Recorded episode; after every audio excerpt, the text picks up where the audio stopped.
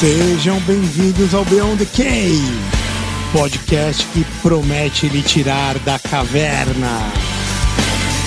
O podcast com o maior ROI da internet. Eu, Caio Fernandes, Regis Magal e Marco Antônio, chefe das Centúrias. Não acredito que vocês esqueceram de mim. Também comigo, Denão, o Obscuro. Investigando a vida como ela é. Bem-vindo ao mundo real. Bem-vindo ao Beyond the Cave. Boa tarde, bom dia, boa noite! Buenas noches a todos. Sejam mais uma vez bem-vindos. Isso aí, Reginha. Ao Beyond the Cave, Tá nós de novo. meu amigo. Sai da caverna. Cara sensacional, um cara inspirador aí, com uma carreira maravilhosa. Isso aí. Incrível. Altíssimo nível. Altíssimo nível, mas antes de apresentar, a gente tem algumas Opa. obrigaçõezinhas, não é verdade, camarada? Arroba Beyond the Cave PDC. Por favor, siga nos melhores lojas do ramo, Instagram, Orkut, OnlyFans, iFood, o que você quiser, segue nós que vale a pena. Tem Aperta coisa boa. Aperta o botãozinho. Aperta a sinaleta, aperta lá pra nós, aperta aperta. pra nós. No Spotify é importante, viu, pessoal? Avisar vocês, classifiquem a gente no Spotify, gostando, mais ou menos, né? classifica. Fala. Isso aí entrega o nosso produto. Falem mal, mas fale de nós. Exatamente, para muito mais pessoas. É então é aí. muito importante que todo mundo vá no Spotify, viu, pessoal? Vocês É gostam aí. Clica lá e avaliem a gente, que é importante. Ah, isso aí. Além do arroba Beyond the Cave PDC, nós temos o Apoia-se. Apoia-se, apoia.se barra Beyond, B-E-Y-O-N-D. É muito bom. Camise- Camisetas, participa do grupo, faz perguntas, vê ao vivo. Mostra a camiseta, Tem prestígio. aí. Mostra, Aqui, por favor, cara. mostra Churchill. a camiseta aí pros caras aí. Churchill, tem. Dimitri. Vai atrás de nós, cara. Coisa boa. Todo- a gente promete. Todo mês a gente lança aí uma galera nova. Tem Miltiades, Temístocles, tem. Range, Winston Churchill, Epicuro. Coisas que não se fala mais hoje em dia. Coisa que não se fala mais hoje em dia. 20 reais por mês, meu amigo. Vintinho É nada, hein? e já ganha uma das camisetas quem entra, hein, velho? Então, é fica a dica também importante para a continuidade do projeto. Quem quiser só camiseta, é só entrar na reserva, que a gente tem a parceria com o pessoal da reserva, reserva.inc barra beyond, B-E-Y-O-N-D, e pode comprar sua camiseta também, que também ajuda Tá a lindo, gente. Tá lindo. Certo? Opa. Feito? Opa. Falado? Obrigação feita. Agora vamos pra diversão. Agora vamos para a parte boa, meu velho. Quem nós temos aqui hoje? Nosso querido Rafael Camargo, diretor de marketing, comercial, estratégia e recursos humanos da Care Club aqui em São Paulo. Ele foi formado pela SPM, especialista em finanças pelo INSPER e com MBA em marketing pela FIA. Passou aí por diversas empresas como Nestlé Brasil, Ambev, Fleury, SNH Consultoria Financeiras e AB Uniformes. Montou sua própria empresa, que era o Clube Físio, focado em tratamento e prevenção de patologias ortopédicas, que foi posteriormente aí adquirida pelo grupo, grupo Care Club em 2021. Certo, meu amigo? Perfeito, que belíssima introdução. Poxa, muito legal a música aí de vocês da entrada. e vambora, vamos conversar bastante aí. Gostei da camiseta do Churchill, eu sou fã do Churchill, cara. Ah, tem uma que você tá tem, tem o rosto dele também, tem- que, é, que é bem, bem, bem bacana. Obrigado, viu, meu velho? Obrigado por ter aceitado o convite, ter vindo trocar uma ideia com a gente. Isso aí. Cara, a gente sempre pergunta. A gente tem uma pergunta que a gente faz pra todo mundo, que a gente gosta muito da filosofia, como você percebe, baseado em várias figuras aí. E a gente sempre indaga, pra vir do coração mesmo, o que, que é uma vida boa? Pra você, cara, quando a gente fala disso, o que, que vem na tua cabeça? Difícil, hein? É que vocês pegaram um momento de vida meu de transição. Eu, eu- se tivesse perguntado isso pra mim há dois anos atrás, seria uma resposta. Que há anos eu corro atrás e, e, e para mim essa resposta é clara. E que agora eu tô num momento de, de mudança. Vamos pensar. De, de dois anos atrás, se tivessem perguntado pra mim, e até uma- faz parte da minha terapia, o por, por que, eu sou assim, né? E aí na terapia eu descobri, a a gente descobriu junto o porquê disso. Eu gosto de reconhecimento, eu gosto de legado. Então eu vou atrás de conquista, eu sou um cara competidor. Então, quanto mais longe eu chegar, melhor. Ou um pouco assim, você sonha alto, você chegou. Quando você. eu- isso eu, já vamos pensar de filosofia. O, o chegar no seu sonho não é tão bom. Porque você, você chegou. E aí, qual que é o teu propósito? Tem esse, esse, esse lado da moeda que pouca gente fala. É, mas eu, eu sempre quis, quando eu chego no meu sonho, eu falo assim, puto, já que eu cheguei aqui, aí você vem o filósofo Jacques. Vocês conhecem o filósofo Jacques? Já que cheguei aqui, vamos mais longe. Aí você chega mais longe. Já que cheguei aqui, vamos mais longe. E aí você vai indo. Então, assim, eu, eu queria sempre mais, e algumas conversas com a minha esposa, ela fala assim: quando eu, eu chego no projeto, seja no final, eu falo, ó, vou chegar lá e vou sossegar. Ela fala, Rafael, você não vai sossegar, eu te conheço, você vai achar alguma outra coisa, você vai acelerar, você não vai parar. É, e aí eu, eu, eu- busco ter esse legado. E aí, descobrindo isso na terapia, foi até engraçado. Falei, poxa, é verdade. É, eu- meu pai foi um pouco ausente, eu perdi meu pai cedo. E aí, quando eu jogava bola no Pinheiros, é, os, os jogadores, os- as crianças, né, iam lá na- no campo, lá jogavam. E aí ninguém chamava, ninguém chamava atenção, ninguém chamava pra nada. E aí os, e aí os pais, que, que, eram os, que eram os amigos, que faziam alguma coisa. E nunca me chamavam, porque meu pai e minha mãe nunca eram presentes. E aí eu descobri que se eu jogar bem, eu ganhar o jogo, as pessoas vêm te paparicar, vêm falar com você.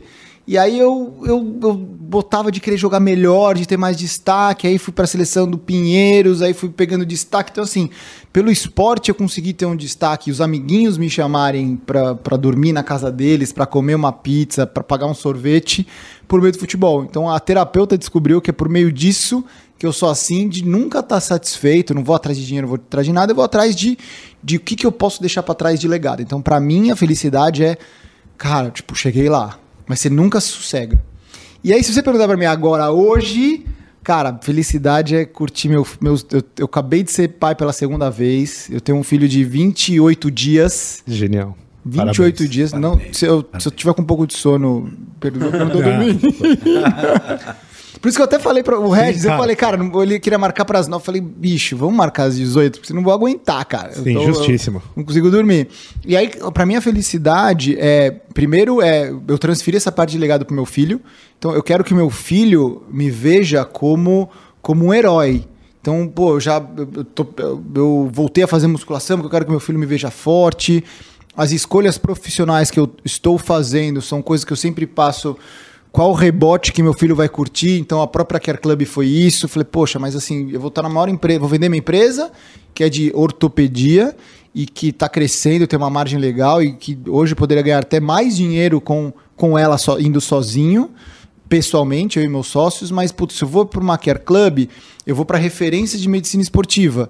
E, cara, me conecta com o mundo esportivo que, se meu filho quiser ser esportista, cara, ele não vai ter aquela desculpinha que todo mundo que joga, faz esporte é ah, mas ele é amigo de não sei quem, por isso que eu não consegui, eu perdi a vaga. Não, o teu pai é amigo de não sei quem. Se você perdeu a vaga, você é ruim mesmo. Então tem uma pressão natural disso. Então eu escolhi para isso e também outros caminhos que eu escolho é que sejam legais e que tenham orgulho do meu papel para ele. Então hoje a minha felicidade é curtir o momento com meu filho e meu filho ter orgulho de mim. Então hoje mudou um pouquinho meu conceito. É, você tirou o centro de você e você É. passou o centro para os que estão é, ao seu redor. O que também não significa que não há um reconhecimento para ti. Porque a partir do momento que você consegue criar ele bem, e você identifica que você criou ele bem, que você está transferindo isso para ele, isso também é um reconhecimento seu. É uma ideia, uma ideia também de um pouco de, de um egoísmo racional é, envolvido com isso. Mas sabe o que me chama mais atenção? É o seguinte: quando a gente fala de filho, a gente fala de educação que é a coisa que a gente mais está preocupado. E hoje em dia, a gente vive num mundo que não é tão fácil assim se educar os filhos. É, esse é seu segundo filho, né? Você tem, você tem o mais velho, Eu tenho de dois anos. de dois anos. E, e- e a minha pergunta vai ainda focado nesse, nessa parte pessoal. Como que você pensa isso, cara, de, de educação? Como que você vê é, que tipo de educação você quer transferir e passar até como legado para os seus filhos, cara? Eu, eu, eu, eu tenho uma ferramenta que eu acredito muito, que me educou. É engraçado que os meus, os meus primos, meus familiares me chamam de adotado, brincam que sou adotado. E eu me dou super bem com meus primos, a gente tem uma relação super legal. Por que, que sou adotado? Porque eu sou o único da família que ama o esporte, minha família é zero esportista, são aqueles caras tradicional, velhão, de, de. Até que meu pai morreu cedo por causa disso, barrigudo, sabe? Barrigudo, cerveja, não conseguia subir escada, come carne pra caralho, macarrão. Minha mãe também é, é gordinha, totalmente sedentária. Meus primos também não gostam de esporte. Meus primos não gostam de trabalhar. Eu sou o oposto deles. Eu amo trabalhar, eu amo esporte, então por isso que eles me chamam de adotado. Então, basicamente, quem me edu... eu acho que minha mãe me deu muito carinho, muito amor. E essa parte de ser carinhoso, minha mãe que me ensinou. Mas o esporte, de fato, me deu os melhores ensinamentos. Então, o esporte me educou. Esporte é tudo, cara. Esporte te educa, você aprende, você aprende a meritocracia, que é a vida, a vida, a vida real. Não tem esqueminha, não tem nada. Então você precisa se dedicar. Se você não dedicar, você não vai ter o que você quer. Se você quer aquilo, você vai se dedicar. E também é ok se você não quer aquilo, se você só quer competir. Então você se dedique para aquilo, para só competir e tudo bem. E tudo bem. Então, assim, o esporte me ensinou como conviver em equipe, como se você não, você não pode ser individualista. Então, se você, pô, eu sou melhor do meu time, mas você não vai ter o que você quer, ou você pode ser um cara, um papel mediano e você pode ter aquilo que muita gente melhor que você não tem. Você tem que. Você, você, tem variáveis num jogo. Meu esporte é futebol, tem variáveis no jogo que você não controla. Um juiz que tá num dia ruim, o teu cara que é decisivo tá num dia ruim, é, é, você acordou e você, você não foi bem, você torceu. Então, assim, o, o, esporte te ensina que você tem a diversidade e você tem que tentar controlar todas as variáveis cada vez mais para você ter o sucesso que você quer. Então, por exemplo, como é que você controla que teu atacante, que é o melhor do time, que o homem gol, vai estar tá bem para final? Bicho, você fica no cara ali. Eu, eu fazia, eu, eu, eu, sempre fui os capitães do meu time. E eu era o cara chato. Tipo, você tava lá com.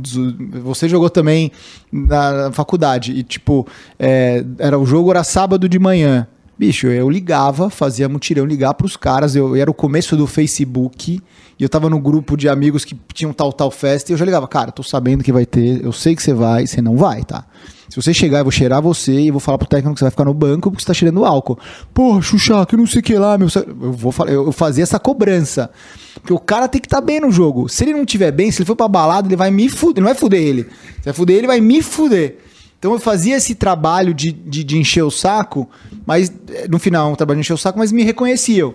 Então tinha até esqueminha na época da faculdade, falar assim, cara, tipo, não convido o Xuxa, cara. Essa festa eu vou, mas não convido o Xuxa. Porque se ele souber que vai ter, ele vai, vai me atacar. Mas, mas o Xuxa sempre vai, é mó legal de sair. Não convida ele. Então eh, eu, eu fazia esse trabalho que você consegue tentar controlar as variáveis. Então, sobre a, o que vai me, a ferramenta que vai me facilitar e que te blinda de várias mudanças do mundo é o esporte. E, e, e, é, e, é, fácil entender porque assim, pô, você não quer aquilo, você tem que se dedicar mais. Hoje em dia você tem. Poxa, minha esposa falou. É, não sei, meu filho chorou porque não, ele tinha que arrumar o brinquedo e não arrumou o brinquedo, alguma coisa de comer. E ele chora, você não vai arrumar. A minha esposa, você tá maluco? Pô, ele não pode chorar. Falei, pô, mas eu tô falando com ele, não pode chorar porque ele vai liberar o cortisol e tã, de estresse. Falei, cara, mas e aí? Você vai fazer o quê? Aí deu seis meses depois, o moleque sentado em cima dela, ela tem zero controle e hoje ele me respeita mais do que ela. Então ela está revertendo um pouquinho esse cenário. Mas o esporte me facilita a vida. Então eu falo assim, ó, amiga, eu não vou ficar dando bronca em você, você tem que se dedicar. Então o esporte vai ser a metáfora da vida como eu vou educar meu filho. Então isso vai ser algo muito legal. Então a gente e se se adapta. Tipo, meu apartamento, acabei de comprar um apartamento, a gente reformou. E minha esposa também é esportiva. Então, isso, é, isso é bem legal. Cara, bola tá liberado. Não tem essa, tipo, não pode jogar bola na sala. Pode liberar bola na sala. A sala, a sala é preparada para isso. E aí fica eu jogando bola com meu filho, dando bicicleta no sofá. Então a gente preparou a casa para isso. Então isso é um mecanismo de educação. Então isso você, você de fato tem. Então meu filho não tem brinquedo, ele tem só bola, ele só quer bola. É bola de polo, de basquete, de futebol. Então isso é muito legal. Isso é muito legal. Cara, e, e, você falou uma coisa, é, você falou da meritocracia, né? E hoje a gente vive um mundo que tem muitas pessoas, inclusive em várias empresas, que colocam a equidade acima da meritocracia. É, isso é um, é um, é um papo que está corrente aí, né? A gente vê como que isso funciona na Care Club? Você que, que é o, que, o cara que comanda o RH lá, é, vocês, como que vocês usam o, a ideia da meritocracia e, e essa antítese aí com, com a equidade? Cara, eu tenho dois exemplos disso é, bem bacanas, que é o seguinte. É, um é o, o, a fusão, né? A gente teve, quando a gente teve a empresa, são uh, culturas diferentes. O pessoal da, da, da Care, eles são todos do HC USP. Então, assim, pra você entrar na USP, você ou tem que ser um cara muito fora da curva, ou você tem que ter um, um, um caminho de ensino muito fora da curva. Então, assim, mesmo que é público para todos, não é para todos. Acho que quantos da turma de vocês, por exemplo, eram negros? Eh, raríssimos. Ou da Paulista, assim, é difícil. Então você tinha essa, essa, essa característica. E o pessoal da, da Clube Físio era da Santa Casa. Então já aí já tinha uma mixigenação diferente que a gente teve que adaptar. Eu já vou contar essa história. Uma coisa que foi legal, e tipo, eu, eu zero ligo pra isso. Não, não ligo, não, não é do meu perfil. É, a gente tem um paciente que é o, o Brasa. Vocês conhecem o Brasa. O cara que, pô, o Fábio Brasa, se quiser botar no YouTube aí, achar e colocar, ele, ele é o cara que fazia as rimas. é, ele fez a rima do Ronaldo. Ele começou no, no Desimpedidos com rima de futebol, é, com, com, com botando, chegando pro Ronaldinho Gaúcho falar uma rima. Então ele, você fala qualquer coisa pra ele, ele começa a fazer rima. Genial. E ele ficou super famoso. Ele tá estourado. Estourado. Você fala, se vocês tiverem primos de 15 anos, ele ama, ama de coração o Fábio Braza. E ele é um cliente nosso. E ele, ele, ele, ele, ele é branco tal. Ele, ele disputava essas, essas, essas ri- eh, disputas de, de rima. É, e aí ele, ele, ele, ele era por ser branco, tinha um preconceito, mas ele venceu. E aí ele chegou um dia pra mim, pô, Xuxa, faz um trabalho assim numa comunidade tal de prêmio, eu queria te trazer lá pra te apresentar, é, porque você é um empreendedor que dá oportunidades é, para minorias. Falei, "Pff, eu não dou oportunidades pra minorias. Olha aí o Brasil, ó. Eu não, ah, ah, ele não conhece esse cara, não. É, Mas Pega o Instagram dele, acho que é melhor. É, ele tem. Pega o Fábio Braza Ronaldinho Gaúcho. Você vai ver ele, ele encontrando o Ronaldinho Gaúcho e faz umas puta rima legal, fenômeno, é muito legal. E ele explodiu. Então ele é super famoso. No sub-20. No 30 a mais, ele não é tão famoso como eu tô vendo aqui de, de exemplo. e aí ele falou, pô, Xuxa, você faz um negócio de oportunidade. Aí, ó. É. Ah, tô vendo. Fábio Braza, Florida Cup TV. Pra quem tá ouvindo no, no Spotify, tá aparecendo aqui na, É. na tela. Depois dá uma checada no YouTube que vale É, a pena aí é. também. E ele pegou todo mundo, pegou o Ronaldinho Gaúcho, o Rogério. Pega ó, se- ó, o vídeo dele. Quantas visualizações tem esse vídeo aí? Ó, tem um milhão de inscritos no canal Milhão de dele. no canal, é. Visualização deu, deu, deu uma Pode ir lá que porrada. tem mais de 54 É, mil é, ali. O cara é um fenômeno. 900 comentários. Fez a música do, do Pericles. O cara é um fenômeno mesmo. Ele é um cara que ah, não é da nossa geração, mas eu sou muito fã do Brasa. E ele falou: Pô, Xuxa, eu queria te apresentar pra você fazer um. Eu falei: Cara, eu zero apoio. Como assim você zero apoio? Eu não faço nenhum trabalho de. de, de, de- Específico, né? é, específico. Eu falei, pô, Xuxa, mas assim, quem que é o, o teu número um da empresa? Eu falei, é o Renan. Eu falei, é, ele é negro. Eu falei, e daí que ele é negro? Ele, ele, e daí? Tipo, a, minha, a, minha, a minha resposta foi exatamente essa. E, pô, mas aí o número dois é a Marina, que é mulher, que é líder. Falei, e daí que ela é mulher? E aí o três é o Rafa, que é o negão grandão. E- aí, tipo, sabe? Pô, mas eu falei, caramba, pior que eu dou oportunidade, mas assim, zero oportunidade obrigatória. Pela qualidade, é pelo Eles mérito. são ótimos. Você não, Eles você não tá escolhendo porque tem Exato. essa característica física ou não. Exato, exato, exato. O que, e aí, um aprendizado que eu tive com eles também, que não quer dizer que não existe preconceito. E existe, inclusive nas minhas empresas. Teve um, teve um outro momento também que eu tive com eles, que foi o seguinte. É, a gente estava conversando de um caso que acho que a mãe de um, do Renan, de um amigo meu, teve de racismo, de acompanhamento na, na loja tal. E ele falou, pô, eu falei, cara, ninguém quer racismo, ninguém quer tratar outra pessoa mal. E eu falei, pô, que merda, tal, não sei o que lá, muito chato, pô, ainda bem que aqui na Clube Físico e na Clube não tem. Ele virou, quê? Óbvio que tem. Falei, Renan, você tá louco? Não tem. Falei, Xuxa, tem um tempo inteiro. Falei, como assim tem um tempo inteiro? E eu fiquei exatamente essa mesma cara. Falou, pô, e ele é o, ele é o número um da empresa mesmo. Quando chegou lá, tal, pra resolver, pô, eu queria falar com alguém. Falei, ah, tá bom, eu quero falar com o responsável. Aí ele entra na sala, fala, pô, eu quero falar com você. Aí ela fala, não, mas eu queria falar com, com o chefe, com o responsável. Tipo, de, de, de uma percepção de que, porra, você não é o responsável, não é possível que seja você. E ele é. E ele, e- assim, e aí, não, sou eu. Que, que, que, você, aí ele fica, fica meio puto com isso, tá? Nem sei como ele lida com isso. Mas é um, é um constrangimento, porque você lida com elite. Então ainda há velado preconceitos, isso eu aprendi com eles sobre isso. E, e eu aprendo cada vez mais. Existem discussões, não discussões, eu aprendo muito com isso, cara. Eles me ajudam muito para entender coisas que eu não enxergavam antes. E aí um paralelo que eu faço é o seguinte: por que, que a gente cresceu? A gente é meritocrático. E a gente cresceu rápido. Eu não fui o primeiro cara a empreender em fisioterapia ou na saúde. E o que a gente discutiu ali também é o seguinte: como a gente é, é- é limpo, não tem nada, é aberta a meritocracia de fato, surge as pessoas, essas pessoas porque elas são de fato boas e não têm a oportunidade. Então é mais fácil achar eles assim. E a gente é um, é um reflexo disso.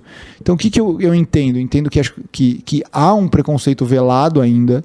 eh, das pessoas, de muita gente. Acho que a minoria, não é a maioria. É, é dolorido. Eu sinto, eu sei o quanto eles sentem de dor sobre isso e é muito ruim.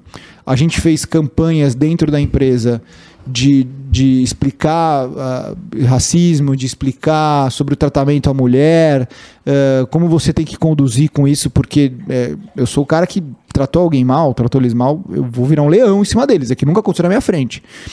É, então existe de fato esse, essa situação, mas eu não concordo e eu discuto um pouco com eles às vezes de, de, de você é, você você colocar por cima alguém por ser de, um, de uma classe diferente ou de um jeito diferente.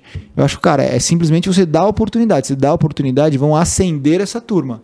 Que eles não têm tanta oportunidade, tem menos oportunidade. Então, quando você dá, você vai pegar as melhores pessoas, cara. Então, tipo, de fato, ainda a gente é um exemplo de que ainda tem, infelizmente. E a cultura na Care Club e Clube Físio tiveram divergências sobre isso. Não por cor ou nada, mas por classes sociais diferentes.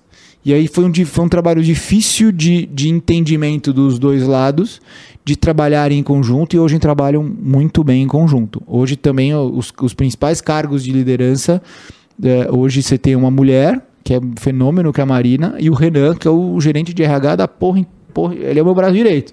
Então ele, ele é o gerente de RH de todo mundo. Ele que, ele que promove e veta promoções. Então eu falei, ah, agora o jogo virou, né? Agora você pode escolher quem você quiser, né, Renan? É, você aprova ou não aprova quem você quiser, né? Ele falou, não, não, meu, assim, mas é verdade. Então é, eu entendo isso. Eu acho que talvez até para combater com isso, eu quero, eu quero saber também a opinião de vocês. Que, como vocês combateri- combateriam o racismo, a desigualdade? E eu, acho que assim, ou a igualdade é ter, a mesma oportunidade para todos, que é difícil e o máximo possível ajuda, mas ou talvez também ilhas de excelência. Se você criar ilhas de excelências, você consegue ter alavancagens mais rápidas. Mas eu queria ouvir a opinião de vocês nisso também, acho que é um tema legal. Eu discordo. Então vai lá, por favor. lá. É, primeiramente, boa noite. Eu tô aqui. é, Já faz parte, pô, Ale. Não. Você já tá integral. ah, mandar um abraço pro meu amigo Caio, que estou representando hoje aqui nessa difícil tarefa. E queria discordar, assim, educadamente, e de qual ponto especificamente, de que existe racismo dentro da sua empresa. Porque a partir do momento que a gente não chama as coisas pelo nome que elas são, a gente começa a correr o risco de haver distorções. Então, eh, eu acho que a- o racismo é um crime que acontece na sociedade, né? não estou negando esse fato. Entretanto, acreditar que essa confusão né, que eventualmente pode ter havido com o indivíduo de achar que ele é um subalterno e não o responsável, o encarregado por conta da, de ser mulher ou de ser. Isso é, demanda de um preconceito de que. ah, um conceito pré-estabelecido de que na sociedade os cargos de chefia não estão com os negros de fato. Né? Então, ah, esses anos de desigualdade racial fizeram com que eles fossem eh, tiverem me- menos acesso aos bens de consumo, inclusive à educação, né? e dessa maneira não ascendessem ao poder e tivessem aco- a gente tivesse acostumado a vê-los na faculdade de medicina e etc. Né? Então, eu acredito que assim, a gente não pode acreditar que eh, essa confusão que eventualmente uma pessoa fez, ou até eh, uma indelicadeza, pode ser considerada crime, entendeu? Então, acho que assim, subjugar alguém pela raça deve ser condenável, deve, já está tipificado no Código Penal, né? E eu acho que qual que é a minha proposta, então? Né? Qual que seria a minha saída? É o tratamento igualitário entre as pessoas, né?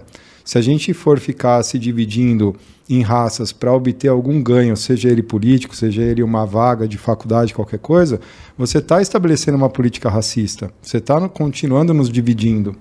Então, a minha ideia é que a gente eh, estabelecesse uma, um, uma- um novo entendimento de que a igualdade ela deve ser ampla no sentido de que não devemos ter privilégios baseados em raça. Né? Eu acho que essa é a forma que eu contraponho essa ideia. né? Eu, eu, eu coloco. Eu acho que a própria meritocracia é a resposta para isso. Eu concordo também. Eu, eu acho que a gente tem Só de você entrar na meritocracia, eu queria subscrever aqui o voto do relator, Alexandre. No sentido de que se existe uma pessoa que poderia ter sido racista, era você. Em que sentido? Você fala assim, não contrato pessoas cuja cor não seja branca. Isso seria racismo.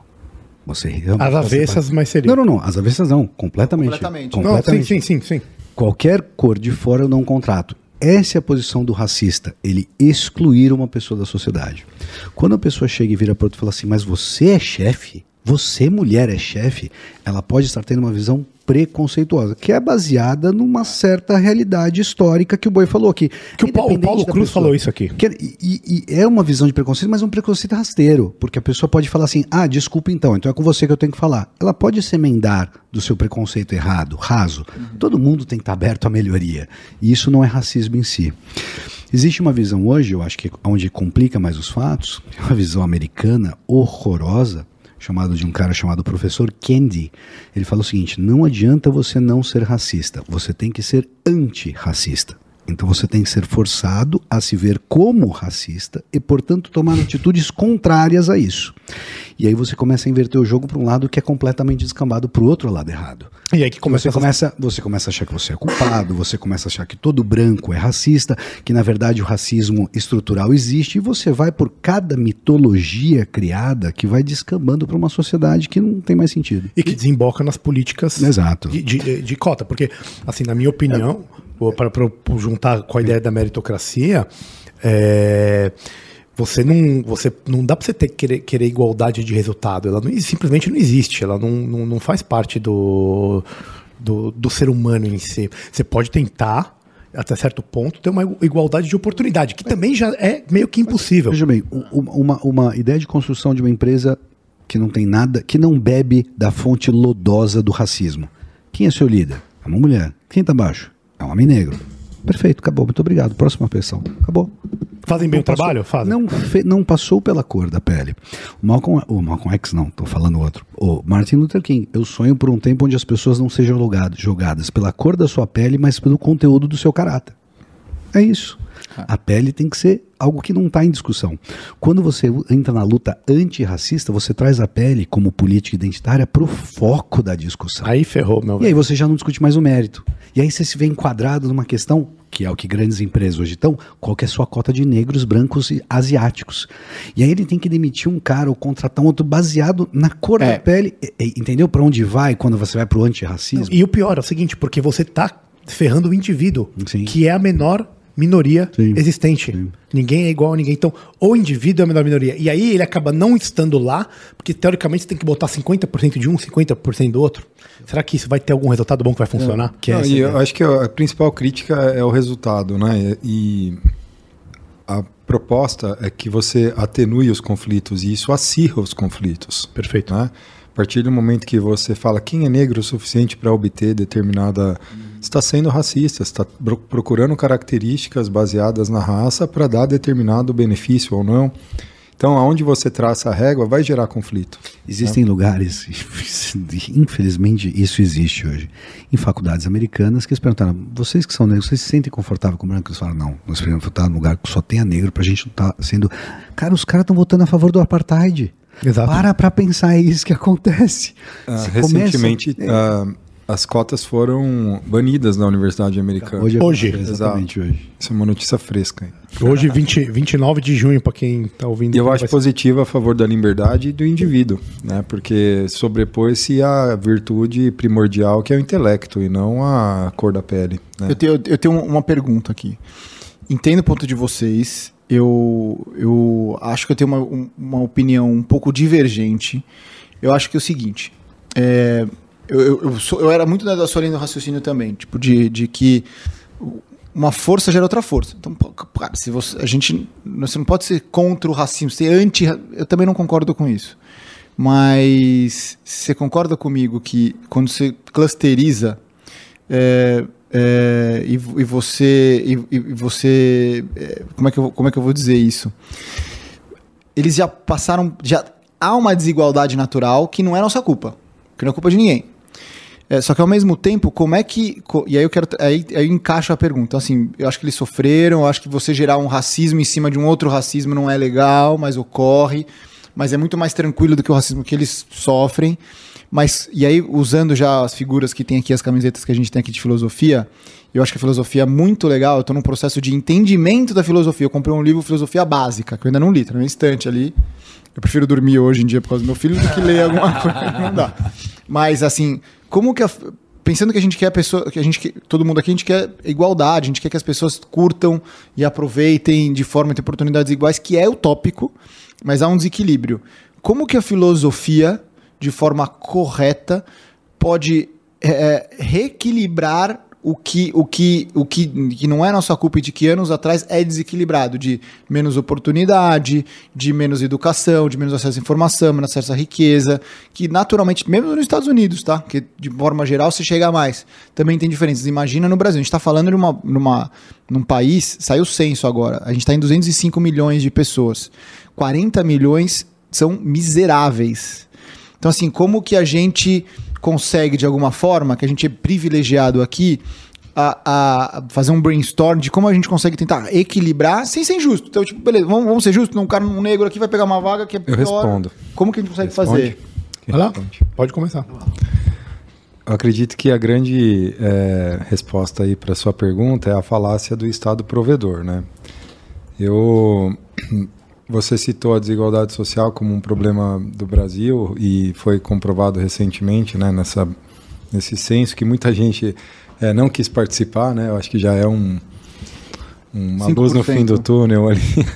Por que, que eu digo isso? Porque, veja, a gente acredita que o governo é uma, uma entidade social que tem a capacidade de promover alguma forma de eh, justiça ou de eh, prover recursos essenciais como educação, saúde, etc. Então, eh, isso é baseado numa, numa ilusão né, de que essa entidade seria capaz de entregar esses benefícios. Só que o governo, ele não é esse governo ou aquele, né? O Estado historicamente nunca foi capaz de prover os seus cidadãos e ele utiliza da coerção para se manter no, no poder, né? Então, E ele mais divide do que junto, do que une. então, acho que é por aí que a gente. É, e nenhuma Constituição até hoje, nem a americana, foi capaz de, de restringir o, o tamanho do Estado. Então, uma vez que eu sou o comandante, eu me rogo direito de contrair mais recurso dos produtores de, de serviços e, e né, como você, você entrega uma série de serviços para uma demanda crescente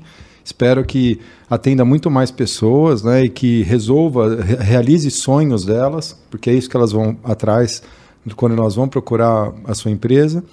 E aí elas ficam satisfeitas em te pagar e, e é uma relação de, de, de, de cooperação, né?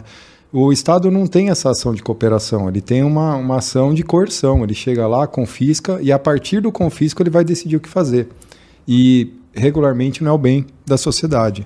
né? Então a gente percebe que eles vivem como reis, como aristocratas e, e tudo mais, e cuidam ali de uma parcela insignificante da população, enquanto rogam eh, se- o, direito, o direito não, mas a capacidade de cuidar da população. Isso é uma mentira. Eu acho que você está falando o seguinte, que o livre mercado mas a- ele mas poderia fazer um papel de melhorar a- a- a- uma ideia de você ter uma igualdade de oportunidade maior. O que ele está querendo dizer é o seguinte, que com todas essas, essas regulamentações que o Estado eh, coloca, por, exemplo, na saúde, hoje o SUS é um monopólio da saúde. Né? E as pessoas que mais precisam, não digo aí ser negro, não, mas eh, os mais pobres não têm um acesso à saúde devido. Se você não tivesse esse tipo de regulamentação que o próprio SUS impõe, você teria maior condições de dar oportunidade de saúde, que é a base para você ter igualdade, por exemplo, para poder ter conhecimento, para poder estudar, para poder buscar algo maior, eh, do que se a gente tivesse esse, esse monopólio que, que a saúde traz. Isso não é só na saúde, isso é na educação também. A- a- existe o monopólio do Estado na educação. Olha quantos por cento da educação é fornecida pelo Estado. E olha o lixo que ela é. E só para pegar, tentar juntar isso tudo que foi falado, a gente pensa em resolver o problema a partir do Estado. Acho que é isso que o Alexandre estava falando. Aí eu te devolvo a pergunta. E quanto que a sociedade civil pode resolver o problema? Pega o século XVIII do século que é XIX a cultura da sociedade que resolve o problema não é o Estado? Entende o que eu estou querendo dizer? Quanto que é uma questão muito mais de, de ética e decência do que lei? Porque hoje em dia nós temos um problema grave, está tudo certo, mas se criminalizou de tal forma que é crime inafiançável, demissão da empresa, a pessoa ela pode ser educada. A gente não admite nessa possibilidade agora. A gente, se pudesse, é, botava na guilhotina em praça pública e acabou. e castrava os descendentes para essa, essa linhagem nunca mais. Eu também acho que isso tá errado. Eu acho que a gente, Robespierre, né? depois de um certo tempo, vai voltar para uma mediandade. Quem sou eu para dizer alguma coisa? Eu não sou legislação, legislador, não me cabe nada. Mas a pergunta é: para além do Estado, o quanto que a sociedade civil, o quanto que a decência pode resolver isso? Você já não resolveu isso na sua empresa? Entende o que eu querendo dizer? Então, o que o Alexandre está falando, se você me permite, Alexandre, é quando a gente pensa que a solução vai vir da coerção estatal para cima, já vem toda torta. E se for no Brasil, vem muito torta. Então não é a coerção do Estado. Você pode fazer outras coisas. Você pode. Eu lembro quando era moleque que me causou um asco absurdo do racismo. Vocês não vão lembrar, talvez. Tinha um seriado americano famosão chamado Roots, Raízes, que era Ah, ótimo. eu vi, eu, Kunta Kinte. Eu lembro que eu vi aquela história e ele tomando burdoada de tudo quanto era tratado que Você torce pro cara, a você dá, dá empatia, um. a empatia que eu senti pela dor alheia que não tinha nada que ver com a minha realidade é o suficiente para transformar uma pessoa desde a infância. É, o ser humano se incomoda com o Então você pode alheio. fazer isso com arte, você pode fazer isso com empatia, você pode fazer isso com decência, com exemplo, contando a sua história. Inúmeras maneiras de combater o racismo e promover mudança, sem ter que usar a mão do Estado, a mão pesada. Eu tenho, eu acho, eu concordo. Eu, não- eu, eu concordo com você de que impor, ah, cotas, eu também tô fora. Mas eu vou, mas eu vou, fazer, uma, vou fazer uma provocação para você. Você, você. Olha o exemplo que você deu ah, de, de como você transforma as pessoas. Então você falou roots, Globo, o Globo. Então você tem que ter, era, era o Globo que demorou para chegar ou o TV a cabo. Você falou arte, você falou televisão. E a gente falou o que aqui antes? É 40 milhões de pessoas na miséria. E aí, qual o papel do Estado ou não do Estado? Eu também, cara, foda-se o Estado. Acho que o Estado não me ajuda nada. Quanto menos o Estado, melhor. Não anarquia também, tem que ter um mínimo de organização. É, mas você falou pro brasileiro fontes de que não é todo mundo que tem acesso a isso. É, e aí, e aí eu, eu também acho que é isso, e esse é o caminho, mas será que esse caminho com as pessoas não tem tanto. tan- tan- tá, tá aumentando aos poucos? É numa velocidade que o pessoal que, que sofre esse preconceito gostaria? Eu, eu- eu vou te dar a mesma resposta baseada no movimento abolicionista. É sempre uma elite que começa, não vem da massa. O futebol brasileiro evoluiu por causa de um Pelé, um Garrincha, um Zico. Não é a massa inteira. São poucos de uma elite que conduzem todo o resto. Isso serve para moda, para ciência, filosofia é outro exemplo. Eu acho É que sempre é um grande O movimento problema. abolicionista José Bonifácio foi um dos primeiros abolicionistas do Brasil, que é um dos maiores intelectuais desse, desse Brasil. E é um cara que nasceu em 1863. Muito. ah, é, desculpa, 1763. Então, assim, muito antes até do Brasil virar império.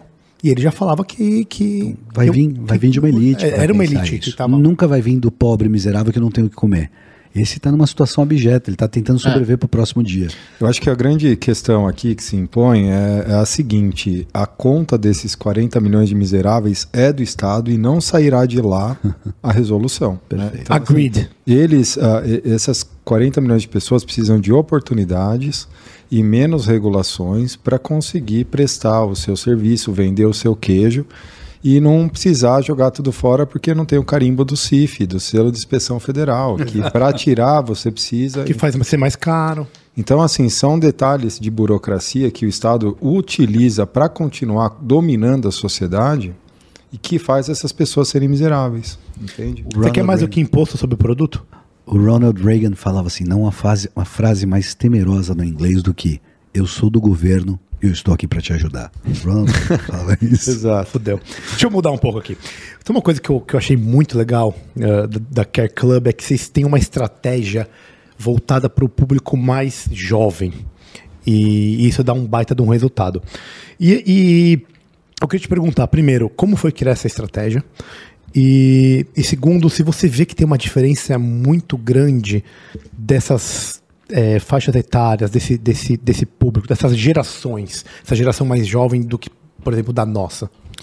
Cara, é, vamos fingir que a gente não combinou. Eu mandei uma mensagem pra você pra você fazer essa pergunta pra mim, né? Porque vai ter um corte ali que eu vou mandar pros meus diretores do conselho do grupo de investimento da Care Club. Tá vendo? Ó, não, não, foi, não foi combinado. Não tá? foi mesmo, velho. Porque foi.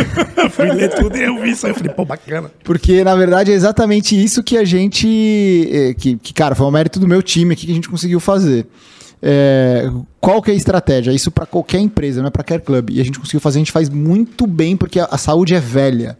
Não estou dizendo no sentido de, ah, não tem técnica. A saúde por si só, ela é uma, uma velha. Tipo, vo- você, quando você vai falar em saúde, você imagina um cara de cabelo branco, de terninho, de gravata. Então a gente tá tentando transformar essa imagem. É, e aí, qual que é o caminho numa empresa? Hoje a gente está perto dos, dos 40, então estou em torno dos 40 anos. É, ainda não tenho uma influência do meu filho. Cara, eu não tenho tempo de ficar lendo, vendo. Então, assim, eu não tenho tanto tempo. É, o jovem, ele tem tempo livre, o jovem entre 17 a 30 anos, vai, ele tem tempo livre de pesquisar, de sofrer influência de influencers, é, ele tem poder aquisitivo, porque ou o cara ganha uma mesada, e não tô com um caráter de juízo, é, o, o pai paga, é, ou ele se virou e correu atrás. Só que ele acha, ah, sou independente, ganho meu salário, eu pago minhas contas. Amigão, você não paga nem a conta do teu celular. Você, tipo, a tua conta de luz, IPTU, ah, tudo você não paga. Você o teu salário você gasta o que você quiser, beleza, legal, mérito seu. Então esse cara tem um poder aquisitivo, não tem despesa eh, e exerce uma influência. E eu vou dar um outro exemplo num case que eu, eu, eu desenhei aqui, o Felipe Neto.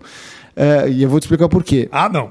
Vou, vou, Ah, não. vou explicar por quê. Eu, tá, eu- vou explicar, eu não gosto nada contra ele, mas assim, eu vou explicar Eu tenho tudo contra aquele arrombado. Nem a favor, né? Nada contra nem a favor. Mas eu vou, eu vou explicar o case Felipe Neto, que, que me levou a esse, esse entendimento. Então o cara exerce essa influência e consegue de fato dar resultado. Então o que, que a gente pensou na Care Club?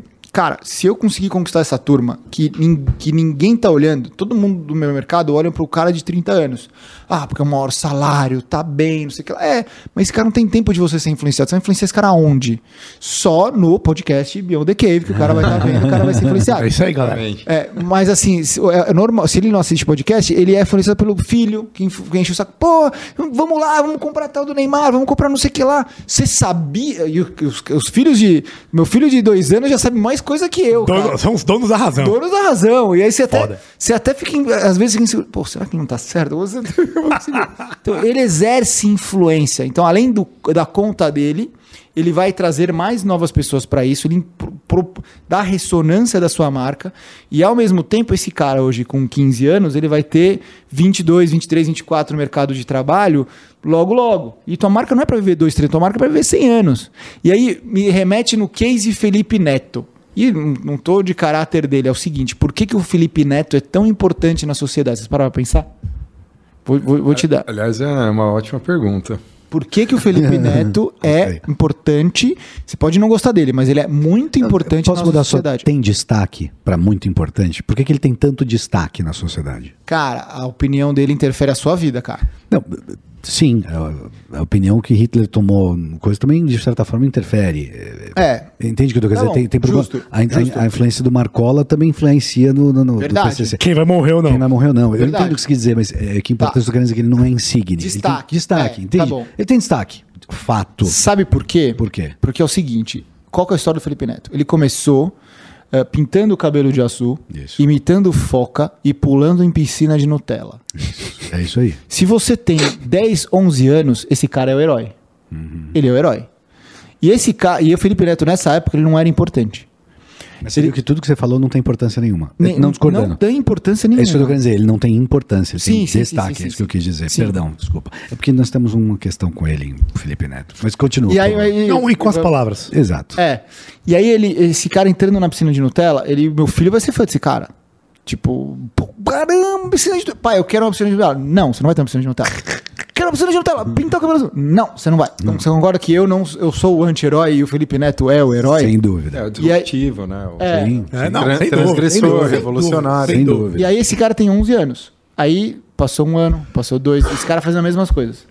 Esse público do Felipe Neto, de 11 anos, 10 anos depois, que é o timing que ele começou, que ele tá, ele tá há 15 anos na internet, E eu acho que aí a maior fortaleza dele que foi a ineditismo ali. Ele tava Sem dúvida, certa, sem dúvida. nem certo. é o ineditismo. Eu vou, dar, eu vou continuar, vou concluir meu case. Tá. Aí ele tá com. Passou 15 anos depois. Esse cara de 11 anos, tá com 25, 26. Com dinheiro no bolso. Esse cara continua ídolo dele, cara. Sim. Eu lembro os meus ídolos, eu lembro ah, ah, Luiz Fabiano, eu lembro. Ah, não, velho. Sério? dos- não Puta dos- que pariu, mano. não dos caras assim que hoje. me- Mas assim, são caras que, cara, se passar, do- se passar o Luiz Fabiano do meu lado, cara, Fabiano, irmão. Sabe? Desculpa, porra, dá uma. Não consigo entender isso, mas. Eu também não, eu também não, eu também não, eu também não. Ô, ô, sei lá, se passar o Silvio Santos do lado de vocês, cara. Se passar. Cara, você fica. Não, meio- Sim, sim, entendi. Perfeito, cara. entendi. E assim, então, esse cara, ele, ele foi mudando. É a imagem do herói, né? É, o, o, o tema foi continuando o mesmo, quer dizer, o tema foi mudando, o público foi continuando envelhecendo com ele, e ele tem esse controle dessa massa de manobra que, no- com molecada de 25 anos, influencia pra caralho a eleição. Você vai pra rua, toda a rua lá, falar assim, vai, Lu, não sei o que lá, Bolsonaro, Lu." você não vai pra rua. É o jovem O cara de apaixonado. 20 anos vai, porque o cara sai da faculdade, vai pra academia, treina e vai lá, vai tomar cervejinha e vai. Então, assim, é, você não tem esse tempo. Você quer mudança, você quer, mas você fala assim, cara, quer saber, meu? Tomamos, sei lá, mudou o governo, não gosto do Lula, tá? Mudou, tu, sabe? não- não- não- não- ele tem esse, esse controle. Então, o case Felipe Neto pra empresa é isso. Cara, se você atinge esse público fazendo umas coisas que talvez não faça tanto sentido. Eu tive um problema na Care Club disso. A gente fez uma pegada mais jovial no YouTube, comunicação. Cara, o YouTube da Care Club era zero, ninguém olhava. Instagram da Care Club zero, ninguém olhava. Ninguém olhava. Aí eu comecei a fazer umas coisas mais joviais, mais molecada, mais engraçada. Começou a dar uma ressonância, engajamento, coisa legal. Aí a velha guarda começou, o que que é isso? Pô, É, porra é- DNA Care Club. Caralho. Vamos maneirar, vamos não sei o que lá. Primeiro, o, o pessoal que nunca curtiu, nunca fez nada, começou a olhar as coisas ruins. Não olharam pra parte boa. Gente começou a dar ressonância. E, e, eles- o argumento deles era o seguinte: pô, mas o pai dessa molecada vai ver e não vai, é, vai achar estranho, não vai querer mais pagar a Care Club. Eu falei, cara, pai dessa molecada não vai nunca entrar no Instagram. No máximo tá no Facebook perdido de rabeta que pegou.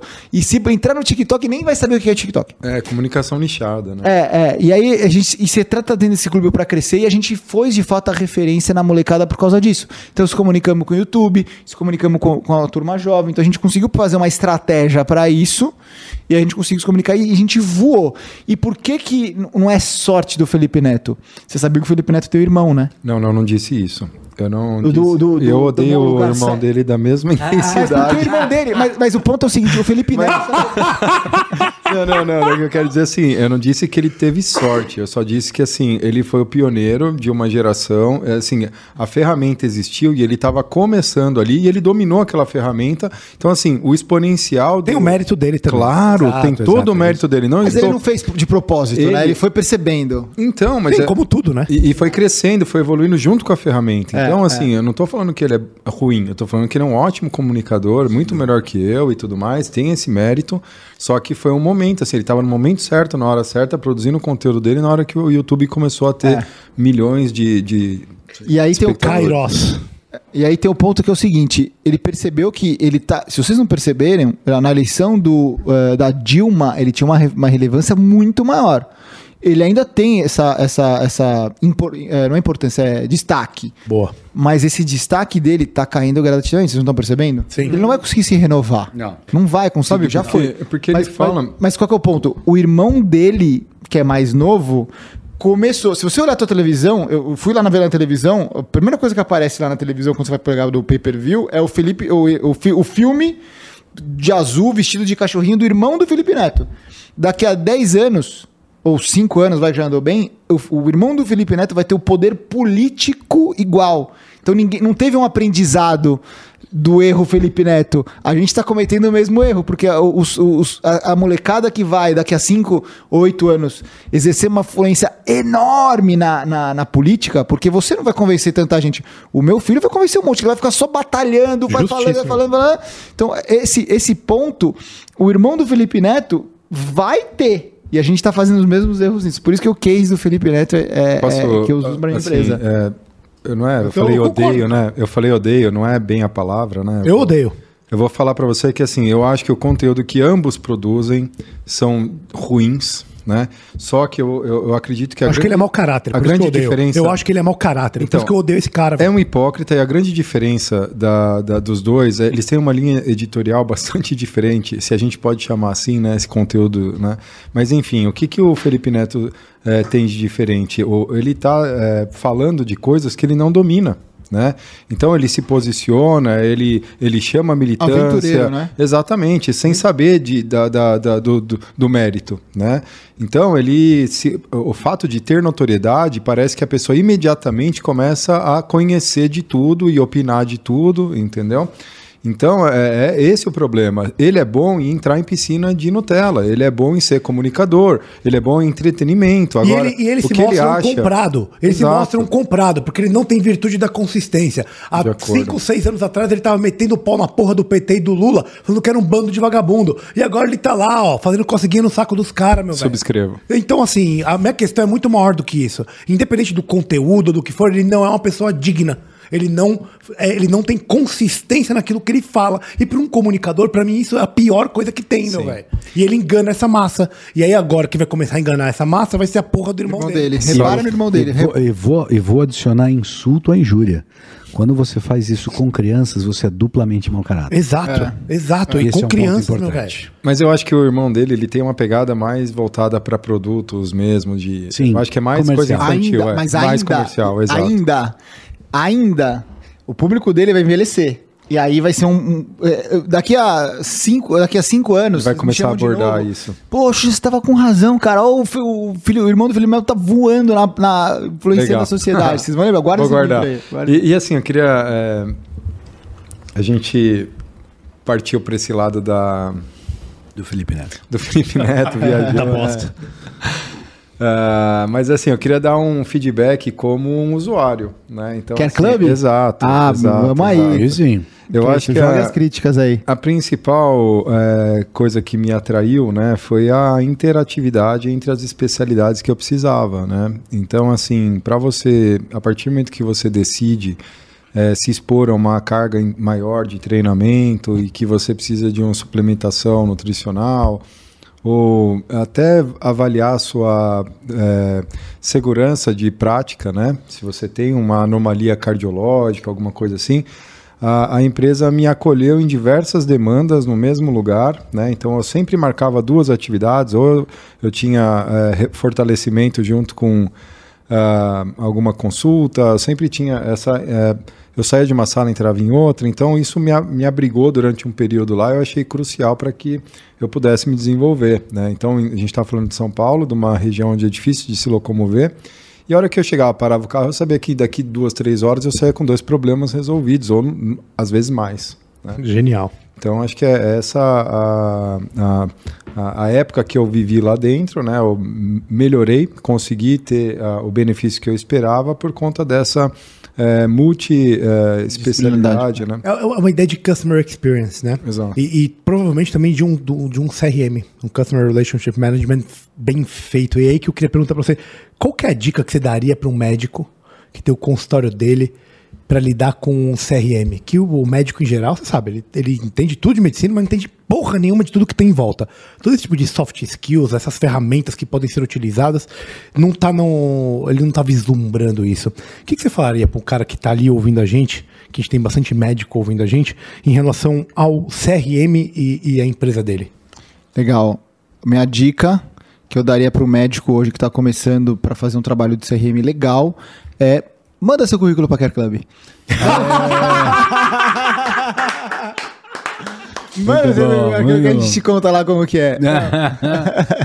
Não, brincadeira. Um, a, gente, é, a gente faz um trabalho muito legal de CRM. Eu sou viciado em dados, viciado em indicadores e dados. Eu acho que eu, Genial.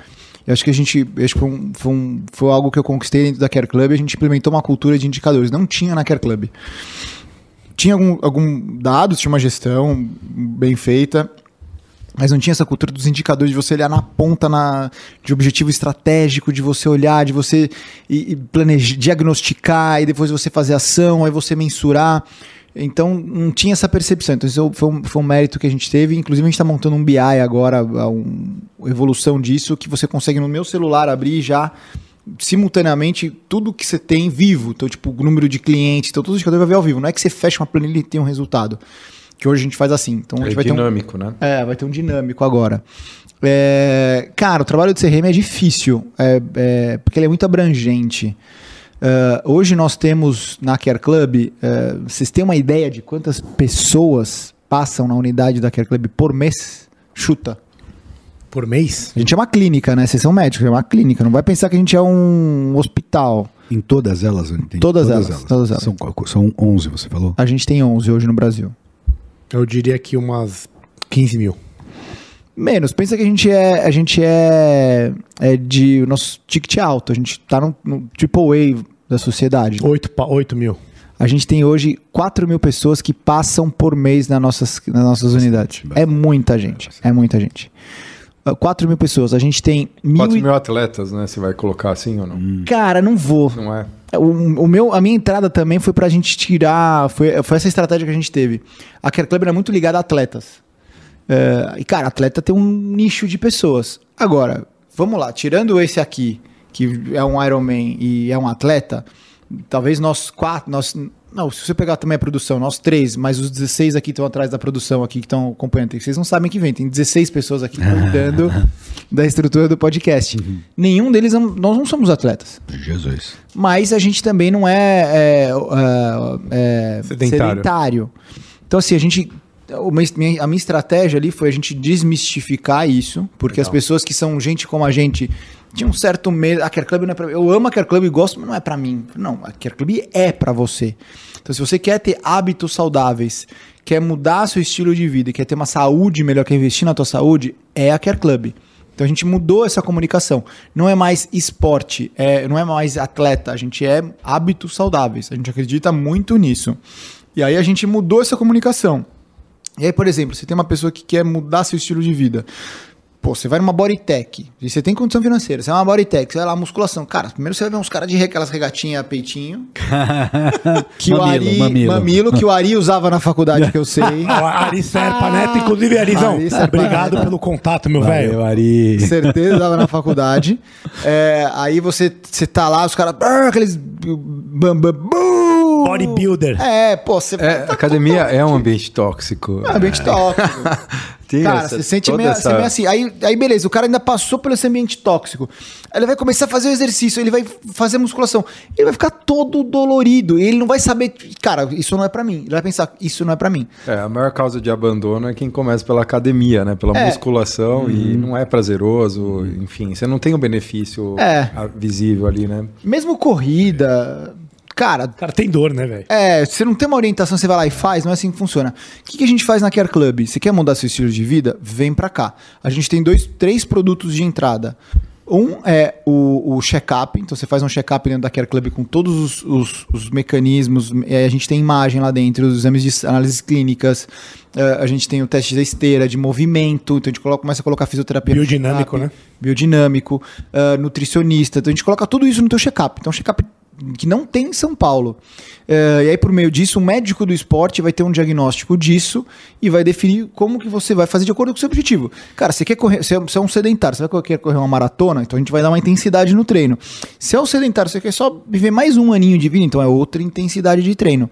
Então Mas eu isso. digo assim, desculpa, é, a questão que eu falei assim, 4 mil atletas, né? Porque eu estou englobando ah, não a performance, mas essa, esse novo, ah, digamos que a Care Club teve a oportunidade de nascer numa época em que a medicina do esporte nasceu e está se desenvolvendo, É. né? Então a gente pode considerar das 16 pessoas que estão aqui fazem uma corridinha eh, de final de semana como um atleta amador, né? A gente está vivendo essa o, o esporte borbulhando assim e tendo mais até podcasts, imprensa especializada e é legal ver que a Care Club é uma eh, dessa nova eh, crescente onda né, do, do esporte e que traz benefício para todo mundo, né? Você É. tem- E, e aí a gente tem esses produtos de entrada, tem a medicina do esporte, também tem o Club Member, que é um X-Tudo da Care Club, que você consegue ter todos os serviços para ter essa, essa entrada na saúde. Então, assim, cara, Você você- chega lá, sou member, bate na, na- no, no manobrista, joga a chave pra ele. É, sou member. Ups. E Aqui ele- é member. E aqui é, e lá é legal que você consegue ter essa, essa diferenciação. Então você consegue entrar para melhorar a sua saúde. Então, por exemplo, você fez todos esses diagnósticos. Você quer, você tem que perder peso. Cara, você não bota o cara na academia. Tipo, a gente tem uma academia dentro da Care Club, você conhece bem. A última etapa é ali. Então, cara, vou dar uma olhada aqui. Vamos começar um trabalho com nutricionista? Vamos melhorar a sua alimentação? Então tá bom, começa com a nutrição. Tá, beleza, vamos começar a fazer uma corridinha. Aí faz uma corridinha. Tá, se sentiu dor. Vamos fazer uma soltura para soltar, para você não sentir um desconforto nisso. Ah, mas eu tenho uma dor crônica no quadril. Vamos olhar antes. Aí depois você olhou tudo isso. Ah, tem um distúrbio hormonal. Vamos olhar no endócrino. Você olhou tudo isso a gente conecta ele com uma academia. E assim, na academia, ele vai dar bom dia todo dia pro seu médico do esporte, pro seu fisioterapeuta, pro seu ortopedista, pro seu nutricionista. Vai viver a comunidade. Exata, e- exato. Então a experiência que você tem lá é única. Então as pessoas que querem, então a gente a gente luta, a gente é proibido de falar atleta na Care Club. Tá. Apesar da gente ser o, a, a clínica que mais atende os atletas que vão para as Olimpíadas agora. Inclusive spoiler, hein? Spoiler. Ah, vai ter no Parque do Vila Lobos, um parque, uma vila olímpica lá dentro. Irado. E a gente vai ser o parceiro de medicina esportiva lá dentro do, do parque. Que legal. Excelente. É, bom. é, é. Uma, uma coisa, o- o- e a ideia de ligação mente-corpo. Você falou muito do corpo aqui, né? Então, nutricionista, o ortopedista, o endócrino, o, o- o cara que vai te dar aula de edu- educação, o educador físico, Treinamento de corrida. treinamento de corrida. Essencial. Mas e, e e- e- e- e a parte da mente? Porque hoje é uma coisa que está em voga. Né? A gente sempre fala isso, né, Camará? É isso aí. É isso aí. Que Next Billion Dollar Company, É isso aí. ligação mente-corpo. Vocês trabalham também a parte mental? Cara, concordo com a expressão. A gente viveu, a gente teve uma história muito triste e que a gente viveu isso na prática. É, é de fato uma a pergunta de um milhão de dólares. É, como você fazer isso? A gente tentou, ao longo dos anos a gente está tentando. A gente deu uma esvaziada nesse, nesse tema porque a gente não tem, não tem tido sucesso nisso. E por que, que a gente tem uma história um pouco triste? A Care Club é corpo, sempre foi. É, e o fundador da Care Club, é, não sei se vocês ouviram falar, é o Gustavo Maglioca. Sim. Ele é o médico do Palmeiras. Ele recebeu faleceu. Uma, é, ele faleceu, ele recebeu uma linda homenagem do Palmeiras. E, e o que, que ele teve? Ele teve um, um câncer no cérebro. É, que foi assim, de- descobriu três anos depois, foi. E, e, e ele, é o, ele é o DNA da Care Club, ele é o cara da Care Club, e a gente tinha os nossos pilares, que era sono, nutrição, exercício físico e alimentação. E aí eram esses quatro pilares. O, depois que ele teve o diagnóstico do câncer, e aí ele foi mais estudioso disso para ver, a gente colocou o bem-estar. Então é tua cabeça também nisso, que remete um pouco ao esporte. Você fazer o esporte também te dá uma, te dá uma desestressada, assim, te dá uma aliviada. É, e a gente tentou colocar essa parte mental, essa conexão. E nós não tivemos sucesso. Apesar da gente querer, querer, querer, querer, não, não, não, não, não tivemos sucesso de conseguir ter essa conexão. Então a gente colocou produtos como yoga dentro da Care Club, não teve conectividade, não teve demanda. A gente teve terapia, eh, psicologia do esporte, também não teve demanda. Ah, teve outros temas que a gente colocou, tentou colocar, mas a gente percebeu que já teve tanto tiro fora, a gente hoje não sabe fazer e não tem quem copiar para fazer. A gente deu alguns passos para trás. Então, assim, a nossa experiência eh, mostra que é fundamental para a saúde, fundamental. Eh, e as pessoas têm que buscar isso. Hoje, infelizmente, as pessoas têm que buscar isso fora da Care Club. E a gente está lutando para que busquem dentro da Care Club. Qual que é o desafio? Nós não sabemos fazer. Então, ah, ouçam podcast, leem livro, ah, tentem ir viajar. Então, assim, a gente tinha, tinha essa pegada de a gente pegar a parte mental, porque o, o que o Doc imaginava era que, de fato, e, ele era um cara muito energético, ele trabalhava pra caralho, eh, a história dele é maravilhosa, eh, mas a gente não sabe as razões disso, dessa doença maldita, eh, mas a parte mental ele achava que também tinha um peso. Então, eh, você ter esse relaxamento é importante e é fundamental para a tua saúde. Infelizmente não com a Care Club, porque a gente não soube fazer ainda. Não quer dizer que a gente não vai descobrir, a gente Sim. vai continuar tentando. Perfeito. É, mas acho que ainda ninguém descobriu ainda ter essa conectividade. É muito desolado ainda a parte mental e a parte física. Você não consegue- ainda não teve essa conectividade. Perfeito, entendo. E, e é bem individual, né, cara? O trabalho que vocês fazem é muito individual, né? Acho que isso que chama atenção, por isso que o cara fica lá, né? Porque você consegue individualizar para cada um é, o tipo de, entre aspas, tratamento, desculpa, ou sequência que essa pessoa que, que essa pessoa vai ter. Você e você falou de uma coisa que também que nos interessa muito, que é a questão de análise de dados, que você Eu amo. você ama. É, Qual que é a importância, cara, para você conseguir, do ponto de vista estratégico, definir, definir estratégia, entregar um bom resultado e um bom produto dos, do- dos dados em si? Porque essa é uma briga que a gente também tem, que não é feita na medicina. Agora que a medicina está começando a olhar para análise de dados. Qual que é a importância? Cara, total, porque eu acho que a análise de dados, ela. cê- cê- a gente fala muito de inteligência artificial, né? É, se você consegue ter uma análise de dados bacana, você consegue descobrir coisas muito antes que tudo, porque. Ah, beleza, mas. ah, isso foi uma experiência que eu tive no Fleury. É, trabalhar com médico é difícil. Não sei se vocês Puta, sabem. pra Você caralho. Trabalhar com médico é pra difícil pra caralho, caramba. pra caralho, pra caralho, velho. Então, não tem a menor dúvida que seja. É, e aí, é, o que eu aprendi, que me deu um destaque no Fleury, que eu cresci rápido, foi o seguinte. É, para a cabeça de um médico, vocês têm 10 pacientes. Se de 10 pacientes você acertar 9 e um der algum erro, é, você, você, pode estar fudido pra tua vida inteira. Financeiramente, principalmente no mundo judicializado que a gente vive. Exato, você tá fudido. É, agora pensa para um empreendedor, para um empresário. Vai você- voar, meu velho. Se você. Não, nem. Calma. Se você de 10 chances que você fez, você acertou 4, você vai voar, cara. Você vai voar. Tem, tem empreendedor que de 10 acerta uma. E, e essa uma mudou a vida do cara. Se dessa, se dessa aqui você acertar 4. Pô, você tem quatro. Você tem uma Care Club, você tem uma. uma sei lá, uma. O Easy Taxi, que o, Thali, o Thales. Gomes falou isso aqui pra gente. É. Então, assim, é- essa é a diferença. Você tem que, você tem que ser mais arrojado, você tem que mais ser mais acessível ao erro, que médico, por característica, não pode ter. É, então tem essa diferença de, de, de dados para você perceber, e com o Fleury eu, eu tive essa percepção. Uma coisa que, que, que, é, que eu vou também provocar vocês é o seguinte. É, o dados é importante porque a gente vive numa geração que nunca, que nunca se gerou tantos dados como se gera hoje. E ao mesmo tempo, é uma geração que nunca teve tanto acesso à informação como tem hoje. A pergunta é: essas informações são ricas? Ou fidedignas. Ou fique diga, informação é informação. Eu tô dando uma informação aqui. Tô falando que a camisa é, é, sua é branca. Eu tô dando uma informação. A minha leitura que é branca. É uma informação. É, é uma informação rica? Não. Porque é preta, é branca. Assim, você pode gerar a informação que você quiser. Se você escreve, é, é informação. O que importa é o KPI, né? É isso que você tá querendo dizer. Você tem que saber qual informação que você tá Qual olhando. informação? Exato. Tipo, então assim, você tem muita informação gerada. Agora, onde você acha essa informação? Onde é aquela fonte de informação? A gente vive numa. uma- é, eu, eu tô meio tangenciando, meio por fora disso, porque eu tô nessa fase de, de conquista de vida e de filho. É, mas, cara, o, o tema dos últimos dois anos foi fake news. Fake news, fake news, fake news. Mas o que, que é fake news? A Globo faz fake news há, há, 300 há anos, velho. 300 anos. É isso aí. É, a, a Fake Globo news fa- é uma estratégia de guerra política secular, milenar. então é, a gente é só fruto de, de uma disputa de poder, né? É, e eu, eu, e eu digo mais, não existe fake news. Existe a sua interpretação sobre a news. E quantas pessoas têm aquela interpretação sobre news? Pô, assim, é o mesmo. é, na política a gente tem muito disso, né? É, é a mesma. A informação é, é a mesma, só. É, só é quem que gerou essa informação, quem falou essa informação que você julga.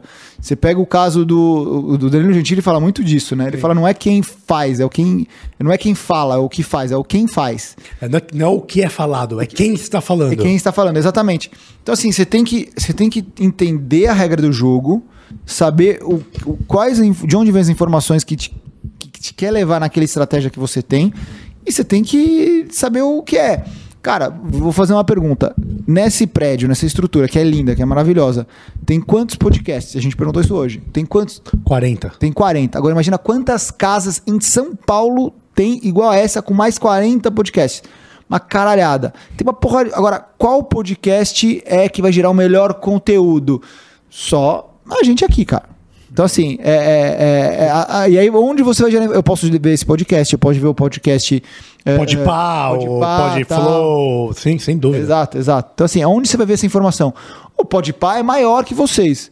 Mas a informação de lá é fidedigna? É, é mais relevante? Cara, o Podpah, você acaba tendo informação ali de... de, de, uma- de- pô, a entrevista do Lula lá no Podpah não Ridículo. deu nada com nada. Deu É, nada com não. nada. Sim, sim. Então, assim, é, não é, é, é- é onde você vai buscar essa informação. E você trabalhar com isso é importante. Então, é o, o- o Big Data que a gente chama, né? O que, que você trabalha com essas informações? Um ponto que é legal na, na Care Club, quando eu entrei, é, a gente, pô, legal, a gente quer aprender essa cultura de vocês da Clube Físio de, de, de indicador, indicador. Então, vamos fazer o nosso, nossos indicadores. Aí, sentou na reunião e falou assim, ah, eu acho que é importante esse indicador, vamos fazer esse indicador. Depois, no quinto indicador, eu falei assim, cara, o que, que vocês estão fazendo? Mas por quê? Estamos os indicadores aqui pra gente ver mensalmente. Eu Falei, cara, não é assim que funciona. Pô, como é que funciona, Xuxa? Primeiro assim, você tem zilhões de indicadores. Mas a primeira pergunta não é qual indicador você vai escolher. A pergunta é onde vocês querem chegar. Onde vocês querem chegar? Já Alice, nos, que é um livro de mais de filosofia do que conto infantil, mas reverteram a narrativa por fake news, eu não sei. Mudaram a narrativa de que não era, de que é um livro infantil. É, ele é muito inteligente nisso. Cara, pra- assim, eu quero. é, onde eu tô? Pra onde eu vou? Depende. Onde você quer chegar? Então é exatamente isso que a gente tem, tem que perceber. Então a gente deu um passo para trás, cara, onde a gente quer chegar? Vamos fazer um trabalho de conhecer, autoconhecimento nosso? Vamos fazer um, um planejamento estratégico disso? Então a gente fez, desenvolvemos objetivos estratégicos, aí em cima deles a gente bateu o martelo dos indicadores. Legal. Então é isso que a gente fez ali. Longe de mim querer ser contra dados, né? Muito pelo contrário, eu acho Nem dá pra ser, né, meu velho? é, só tem a ajudar, mas assim, contribuir. Mas é aquela questão, né? Eu acho importante você trazer para o racional, porque de repente você se vê. né, o ser humano tem um poder adaptativo enorme. E aí ele está buscando no dia a dia dele cumprir determinada meta e não entregar o melhor resultado, seja para o cliente, enfim.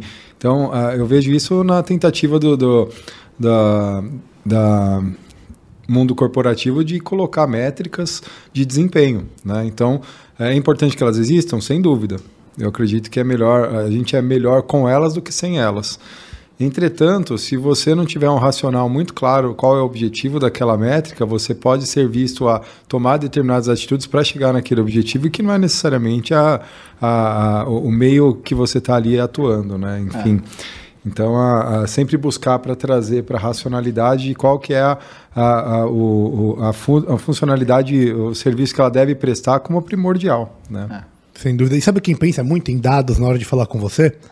Alux. A Alux Investimentos, Com meu certeza, amigo. A tá Alux muito Investimentos, firme, eles né? olham para os dados do Brasil, macro, microeconomicamente, para poder te orientar na hora de tomar uma decisão aonde você vai investir seu capital. Eu vou pedir só um intervalo aqui pra vocês fazerem a propaganda. For Por toalete, um favor, minuto que eu tô bastante cerveja. Fique à aguentar mais, eu quero vontade, mais. Fique à vontade.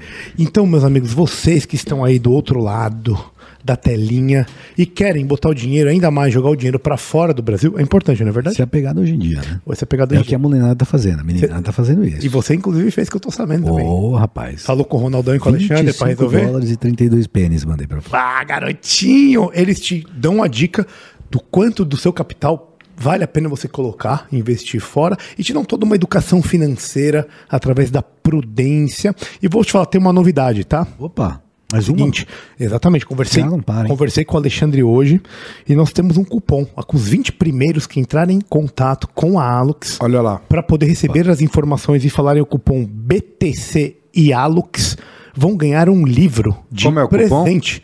BTC Beyond the Cave e Alux. A-L-L-U-X. Vão ganhar um livro de presente, porque eu falei, ó, beleza, a gente fica assim, os caras que estão ali, eles querem saber de conhecimento. Não é só desconto, não. Quero alguma coisa que seja conhecimento. Então a gente vai dar um livro para esse pessoal. Os 20 primeiros que entrarem em contato ganharão o livro. E sabe como que você entra em contato? Como, meu querido? www.aluxinvestimentos com dois L's e X.com ou então você pode ligar direto e falar com o Ronaldo com o Alexandre no 11 9878 30922 11 9878 30922 Investimento, prudência é com a Alux, certo? Certíssimo. Se puder acrescentar alguma coisa, né? Você falou que mandou 25 dólares e 13 pênis. Eu acho que é mais para 25 mil dólares e 13 Eu mas também tudo acho. bem, mas, Mas, tudo bem. o que eu queria destacar é o seguinte: mais importante do que a quantia Hum. é a consistência em mandar esses recursos regularmente. Por isso que tem que falar com os caras, meu velho. Ao longo dos, É dos anos, né? Ter a paciência de ver eles ah, fazerem o efeito. E é isso aí. É isso aí. Deixa eu falar uma coisa pra você, cara. Você- eh, a gente gosta muito aqui, principalmente eu e o, e meu amigo Camarones aqui, o Shrimp. Shrimp, tá certo? Minha pronúncia em inglês? Shrimp. Dizem que ele também tem uma escola de inglês já, só pra, só pra avisar.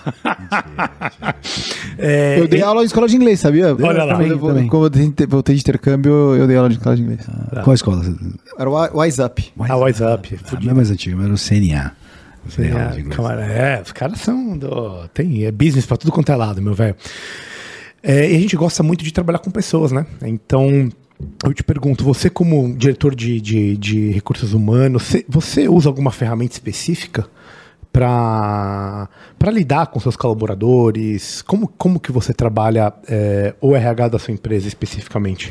Cara, é engraçado isso porque é o seguinte: eu, eu, eu fui um executivo, eu trabalhei em grandes empresas e sempre dei meu gás nessas empresas. E eu tinha um baita de um preconceito com RH, cara. Tipo, puta, não serve pra nada. Não serve pra nada. Tipo, é só pra pagar conta. Ah, RH é estratégico. Puf, piada, né? Assim, e aí eu tive, eu tive um, eu tenho um, eu tenho um grande amigo meu, é, o Jota. Pode, pode fazer um corte, eu vou, vou botar um LinkedIn fazer um corte disso aí, eu vou mandar pra ele ainda, vou marcar ele. E eu aprendi muito com ele ao longo da minha vida, demais. Ele é um cara que, eh, sem ele, ele não estaria aqui eh, nem próximo disso. E aí ele era, quando ele era diretor do Fleury, de RH, e ele me contratou, e ele foi um parceiro. Então eu gostava dele como pessoa, mas, cara, tipo, falou, meu, você tem um, na minha cabeça, né? Você tem um talento muito maior para ser mais importante no Fleury do que diretor de RH, meu. Para, cara, você, você é muito bom para isso. E eu tinha um preconceito. Obviamente eu só pensei, nunca falei isso para ele, eu não sou maluco lá. E aí quando eu, eu abri a minha empresa, é, cara, eu percebi o valor do RH, cara. O valor do RH. Porque a empresa não é caneta, não é celular, não é computador. pessoas. São pessoas, cara. E aí você estrategicamente usar as pessoas a favor do seu objetivo é fundamental. E aí quando eu abri minha segunda unidade, eu fiz questão de convidar as pessoas que me ajudaram muito no, no Fleury, que foi muito legal comigo, e eu fui questão de chamar ele, ele foi.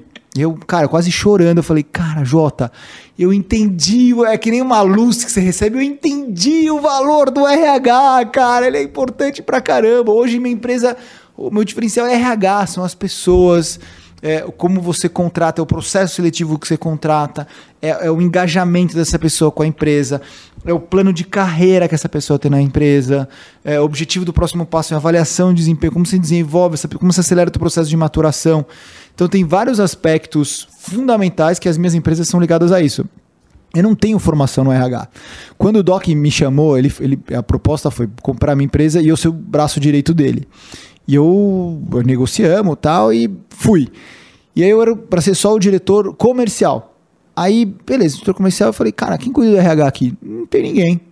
Ah, então é meu também essa porra. Eu pedi a diretoria de RH e foi, foi minha. E aí eu consegui desenvolver isso muito. Hoje, a gente tem um, um- um- o peso do hoje, o peso do EBITDA do RH, o, o que o RH ganhou é quase 10, mais de 10% do EBITDA da empresa. Então, uma, uma mudança de gestão de RH, então você não teve nenhum investimento, aumentou em 10% o seu EBITDA da empresa. É coisa pra, Pra caramba, cara. Você Fala, qualquer investidor aí, vamos aumentar 10% de EBITDA em 12 meses? É isso. Então a gente conseguiu fazer várias mudanças interessantes que fizeram com que a gente tenha esse 10% de EBITDA. Então eu tive essa percepção. Então hoje, hoje existe. é, e, e aí várias leituras, você foi pesquisando e foi percebendo. É, as pessoas não se movem a dinheiro. E é até filosófico falando isso. É, vocês vão entender mais do que eu. Não engasga não aí, cara. Falei de Causou. filosofia. Falou, não se move a dinheiro, ele já deu um É, negócio. já deu nele, aquele bagulho. Caramba, não, tá errado. Discordo. Eu tava só imaginando a pedrinha ali no ureter. e, e o dinheiro que ela pode dar. Foi totalmente não relacionado à sua fala, desculpa. Não relacionado. desculpa. E aí, eu até esqueci que eu ia Tô falando do, do, do Atrapalhei. RH, do RH do. Puta, o que que é? Ah, as pessoas, as pessoas se movem... Ah, são dois exemplos de filosofia que envolvem filosofia. Tem um case que é o seguinte. Você pega duas pessoas que se formaram na mesma faculdade, com a mesma idade, mesmo perfil, mesmo talento. Aí uma entrou numa empresa que recebeu um salário de 10 mil e outra entrou numa empresa com um salário de 100 mil por mês. Pô, tá bom. Deu três anos, essa pessoa de 100 mil continuou ganhando 100 mil. Essa pessoa de 10 mil, ao longo desses três anos, ela ganhou 10, aí foi pra 15, aí depois foi pra 20, depois foi pra 25, depois foi pra 27, depois foi pra 30, ficou um período no 30, foi, foi crescendo. E aí, depois de três anos, essa de 100 mil tá no 100 mil, e essa que foi evoluindo tá com 75 mil. Essa pessoa de 75 mil, Tá e é a mesma empresa, tá? Tá muito mais engajada com você do que essa de 100 mil. Porque você tem, você cria uma merito, não é meritocracia, mas você Progressão de carreira. a progressão de carreira, aquele sentimento, o cara sabe qual é o próximo passo, ele foi tendo essas, essas- essa- esses remédios legais sobre isso. Então, assim, todo esse crescimento fez com que ele tenha um engajamento maior. Então, e isso pagando menos no final para esse cara. Sim. Então, assim, toda essa estratégia envolve. Então, assim, a pessoa não se move a dinheiro, ela se move a quatro coisas quando você escolhe um lugar para você ficar. Um é dinheiro, de fato, você pode trabalhar nesse quadrante. Um é benefício, que é muito próximo a dinheiro, mas é plano de saúde, é academia, é, é, você tem um crédito consignado privado. Então, tudo isso você consegue trabalhar também, com, que gera menos custo para a empresa. Aí os outros dois pontos que são mais intangíveis é. é, plano de carreira, você saber qual é o teu próximo passo quando chegar, e índice de empregabilidade.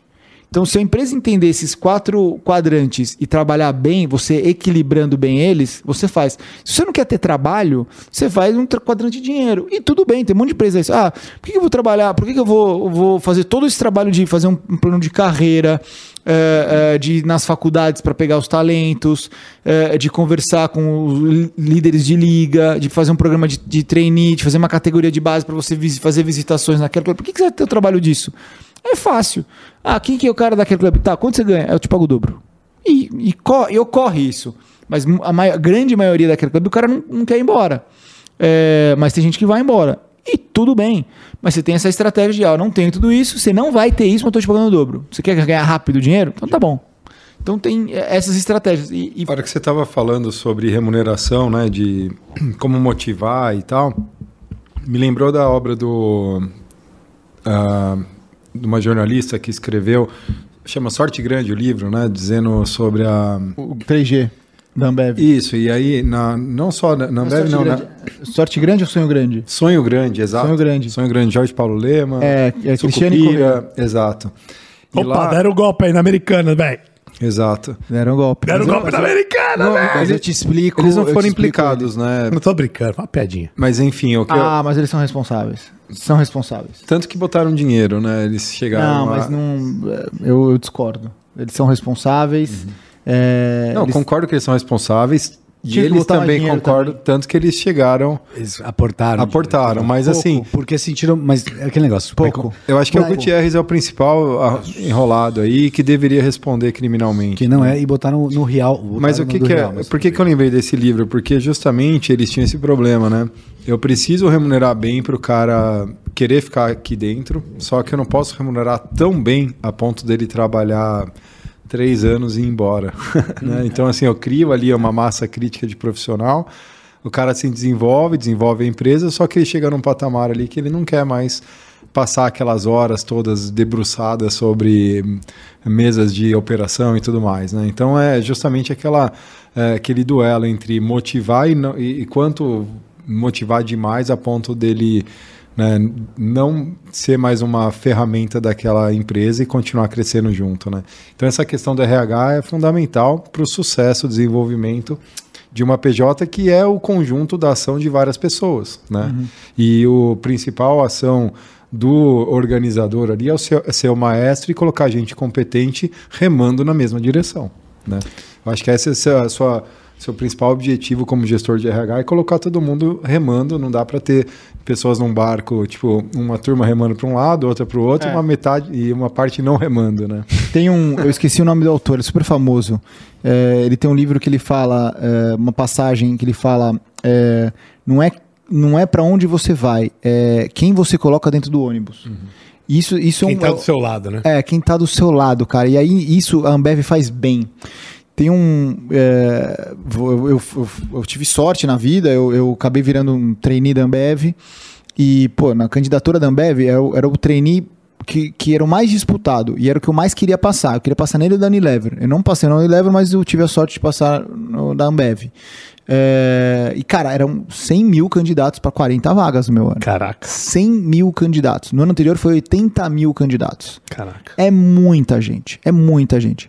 E aí tem um case também que, que é, e aí eu vou, vou quem, quem gosta de estudar, de ensino, é, Harvard não é a melhor instituição de ensino do mundo. Quem fala isso está errado. E por que, que não é a melhor? Que, que pode garantir que é? Que, o que Harvard é? Ha- Harvard é o melhor processo seletivo do mundo. Bota as mesmas pessoas que passaram em Harvard. Em Yale É. ou em Michigan State. É. Só não bota na USP. Brincadeira, piadinha, galera. Pode botar, pode botar. cara, não vão. É, é as pessoas, cara. Então, assim, Sim. você tem um melhor processo seletivo, as pessoas querendo ir pra lá, você vai conseguir ter isso. Então, assim, é esse desafio que a Ambev conseguiu fazer bem. E a gente fez bem nas minhas empresas. Então, assim, não é um melhor. É, é o melhor processo seletivo. Então, a gente, a, gente, a gente busca o talento antes. Por exemplo, eh, quem que foi que teu. Quem foi o médico que te atendeu? Quem foi que te, Me lembra um nome da Care Club que te atendeu? Ah, Fábio Levi. Fábio Levi. Que é um. Ele é personal. Isso. É, o Fábio Levi é fantástico. O Fábio Levi, você vai querer tirar ele da Care Club, você vai ter que pagar um caminhão de dinheiro pra ele, hoje. Quando que a, quanto que a Care Club pagou pra ele quando ele entrou? Muito baixo. Então, onde tá o Fábio Levi de hoje, que daqui a cinco anos vai ser um Fábio Levi? Então, a gente Cresceu junto com a companhia. Exato. Então a gente busca essa turma na faculdade. A gente tá onde a a nossa concorrência não está. A gente já tá na faculdade, conversando com as ligas, a gente fazendo palestra, a gente convidando para eles fazerem, interagirem. Então o cara já chega com o olho brilhando. Tipo, o cara já. é, eu, faço essas palestras, meu celular e meu Instagram bomba. Tipo, pô, eu quero. Como é que eu posso mandar naquela club? Como é que eu faço? Cara, uns- cada palestra são cinco, seis mensagens no meu celular de pessoas diferentes buscando isso. Então é muito legal isso que a gente consegue fazer eh, essa situação. Então, fazer o melhor processo seletivo para ter o melhor, Claro. pra ter a melhor empresa. Buscar. Funciona muito bem. Excelente. Agora eu preciso fazer a pergunta de um dos nossos apoiadores e eu escolhi, obviamente, o Ari Serpa Neto, a pergunta dele. Cara, houve alguma mudança no perfil de atendimento da, da Care Club após a pandemia? Ele que gosta dessa porra de pandemia, de estudo e o caralho dessa porra, ele, ele quis puxar a sardinha pra ele. Então tem que fazer porque ele merece, Arizão, seu gênio, eu te amo. É, não, o Ari, depois tem uma passagem do Ari muito legal, eu sou muito fã dele. É, mas eu vou responder a primeira pergunta do Ari. Cara, se mudou por causa da pandemia, mu- mudou. Mudou, muito, mudou muita coisa. Acho que, a, acho que a, a higiene das pessoas mudaram. Então, os processos de higiene que a gente teve, a gente é, de fato mudou.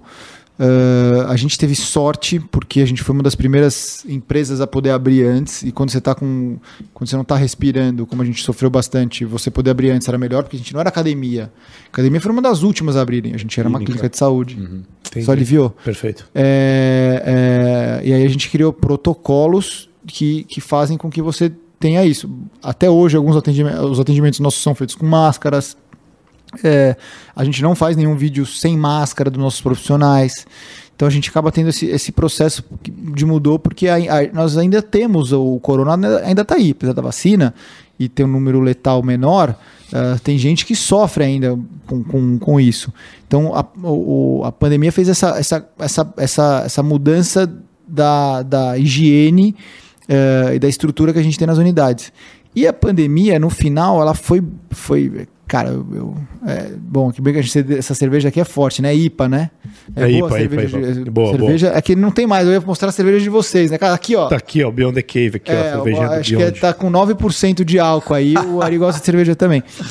É, é, Comprem. Senta aqui e sai bêbado. É. né, é, é. Ah, mas é o papo é pra isso mesmo, é, É. descontraído, pô. E aí a gente, a gente, o, a minha assessoria de imprensa fala assim, você não pode falar isso, pelo amor de Deus. Não, fala, fala, fala, fala Tá, que você pode falar. falar tudo. A, Liberdade. pandemia, no final, foi bom pra gente. Por que, que foi bom pra gente? Porque a pandemia ela foi democrática. Ela atingiu todas as empresas de forma igual. Então, aquela empresa que estava mal gerida, que daqui a seis meses ia falir, faliu em em 24 horas. As empresas médias geridas eh, sofreram, sofreram, sofreram e faliram. As empresas bem geridas Cresceram. não, sofreram, fecharam unidades, diminuiu só, mas continuou viva. E as empresas com excelência, que, que cara, que o tomar de decisão foi rápido, é, preparou, a gente fez um cenário de guerra. É, a gente recuou, estruturou, renegociou, sobrevivemos todas as unidades. Só que o ponto fundamental, a demanda não caiu. As pessoas continuaram precisando de fisioterapia, de nutricionista, de tudo. Genial. E quando voltou, a gente, a gente foi feito mola, né? Sim. E aí, Voltou, cara, blum. Voltou bom. E além disso, para melhorar, as pessoas estão olhando muito mais para sua saúde pós-pandemia. E é o que a gente acredita na Quera, que o, eh, as pessoas não, não. Não é um movimento para trás. O que foi conquistado não vai mudar. Por exemplo, paletas mexicanas. Todo mundo queria comer paleta mexicana. Não quer mais. Lan House, Lan House. Lan modismos, né? É, pô, futevôlei, beach tênis. beach tênis. Não, Beat venceu. Beat, Beat venceu. venceu. Beat Renegade. Beach venceu. É, eu acho que a gente tá no auge dessa moda. Exato. Entendi. quem quem conseguiu, quem tinha uma puta gestão no final, acabou sobressaindo. E pegando o bolo maior, Pegando porque bolo diminuiu. É. Que, é, que é o cenário de qualquer crise, né? Que é o cenário de qualquer Quem crise. tá mais preparado vai É, é. pegar com uma oportunidade. Meus amigos, infelizmente tinha 20 perguntas aqui que eu não vou poder fazer, porque a porra do PV tá me enchendo o saco aqui, ó. Né? 12 minutos, 10 minutos, 5 minutos, vai, ca- vai catar coquinho, PV seu arrombado. A gente vai ter que terminar. Mas antes de terminar, nós temos nosso querido pitch do Pitch do livro. Esperado. Explica, por favor, pro convidado, rapidamente, o que é o pitch do livro para aqueles que não conhecem. São três livros, três caminhos, três escolhas. Então nós faremos uma venda. É, perdão. Primeiro você vai ver só pelo título e vai incorporar a mãe de Ná e vai falar quem trouxe qual livro. Depois nós vamos revelar para você a verdade, quem trouxe qual livro, e a partir daí o possuidor do livro vai fazer uma venda, um pitch para você desse livro. E o que? O né? pitch que você mais que você mais lhe aprouver será o ganhador e você leva o livro gratuitamente para casa. Pra casa. Ah, por favor, apresente os livros. Vamos então, aos livros. Vamos lá, vamos primeiro, primeiro livro de Otávio Tarquínio de Souza, José Bonifácio. José Bonifácio. Esse daqui, o famoso né, Patriarca da Independência. patriarca da independência. E o nosso Benjamin Franklin brasileiro, vale dizer. Um monstro. Ninguém fala isso. Acham que ele é um pulha. Hum, Um Enfim. Salve idiota. Foi Segundo- citado aqui na conversa. Foi citado na conversa. Acho que maleficamente, mas seguimos o jogo. o segundo é um outro gênio, Roger Scruton, Como Ser um Conservador. Livrão esse aqui, muito bom. E o terceiro Esse é bom, livro- hein? Esse livro aqui é bom. Esse livro é bom. E o terceiro é A Anatomia do Estado de Murray Rothbard. Puta que par, sério? É livrão. Nossa. É um livrinho, mas é um livrão. Esse é o livro do libertário. Isso. Esse é o livro do libertário. É um livrinho, mas é um livrão e é bom que uma cagada resolve. Não- E quem tá nos acompanhando pelo áudio apenas não tá vendo a capa dele, né? Que tem um cramunhãozinho ali, né? Um cramunhãozinho. Tem um cramunhãozinho. Cramunhãozinho. Olha aqui, galera. Uma Anatomia do. Estado é um mini demônio, assim. um Vamos lá. Quem trouxe qual livro? Isso aí. Meu querido Xuxa. Posso chamar de Xuxa? Pode, pode, pode. Cara, eu vou pensar. é, é, você, eu, eu, eu uso muito isso para assim. Você tem que ter- tentar ter a leitura, né? Perfeito. É, e aí as leituras vêm em pequenas coisas. Eu vou tentar. Eu vou, eu vou falar os nomes, depois eu vou escolher, vou falar o porquê. Não. Vou, vou chutar, vamos por partes. Eu acho que o José Bonifácio, quem foi, que trouxe foi você. Reginho, eu. Você? Certeza? Acertei. Não, sei, calma. No final você vai saber. Tá bom. Você, pode, você pode mudar ainda, tá? Tá, beleza, esse com você. Ah, eu acho que a anatomia do Estado. ah, hum, Tá difícil, tá difícil. tá difícil, tá difícil. Eu acho que a anatomia do Estado é do Marco. Obrigado. E como ser um conservador, eu acho que é do Ale. Aê. Meu irmão, Vamos lá. você deu 100%! É isso aí, Puta que Valência. pariu! Um brinde, Tá errado, um brinde. velho. Viva! Puta que acredita. Fazia tempo que ninguém batia 100% aqui, hein, meu velho. Tá errado, velho. falar, Eu- falar. Eu trouxe a anatomia do Estado. Você trouxe? Não, você trouxe Ah, tá vendo? Você tá querendo confundir. esse. Não, não, Você não, tá não. querendo confundir. Eu fechei no Não escuro. sei, não sei. É isso? Fechou. É isso, é isso, é isso, é isso. Então tá bom.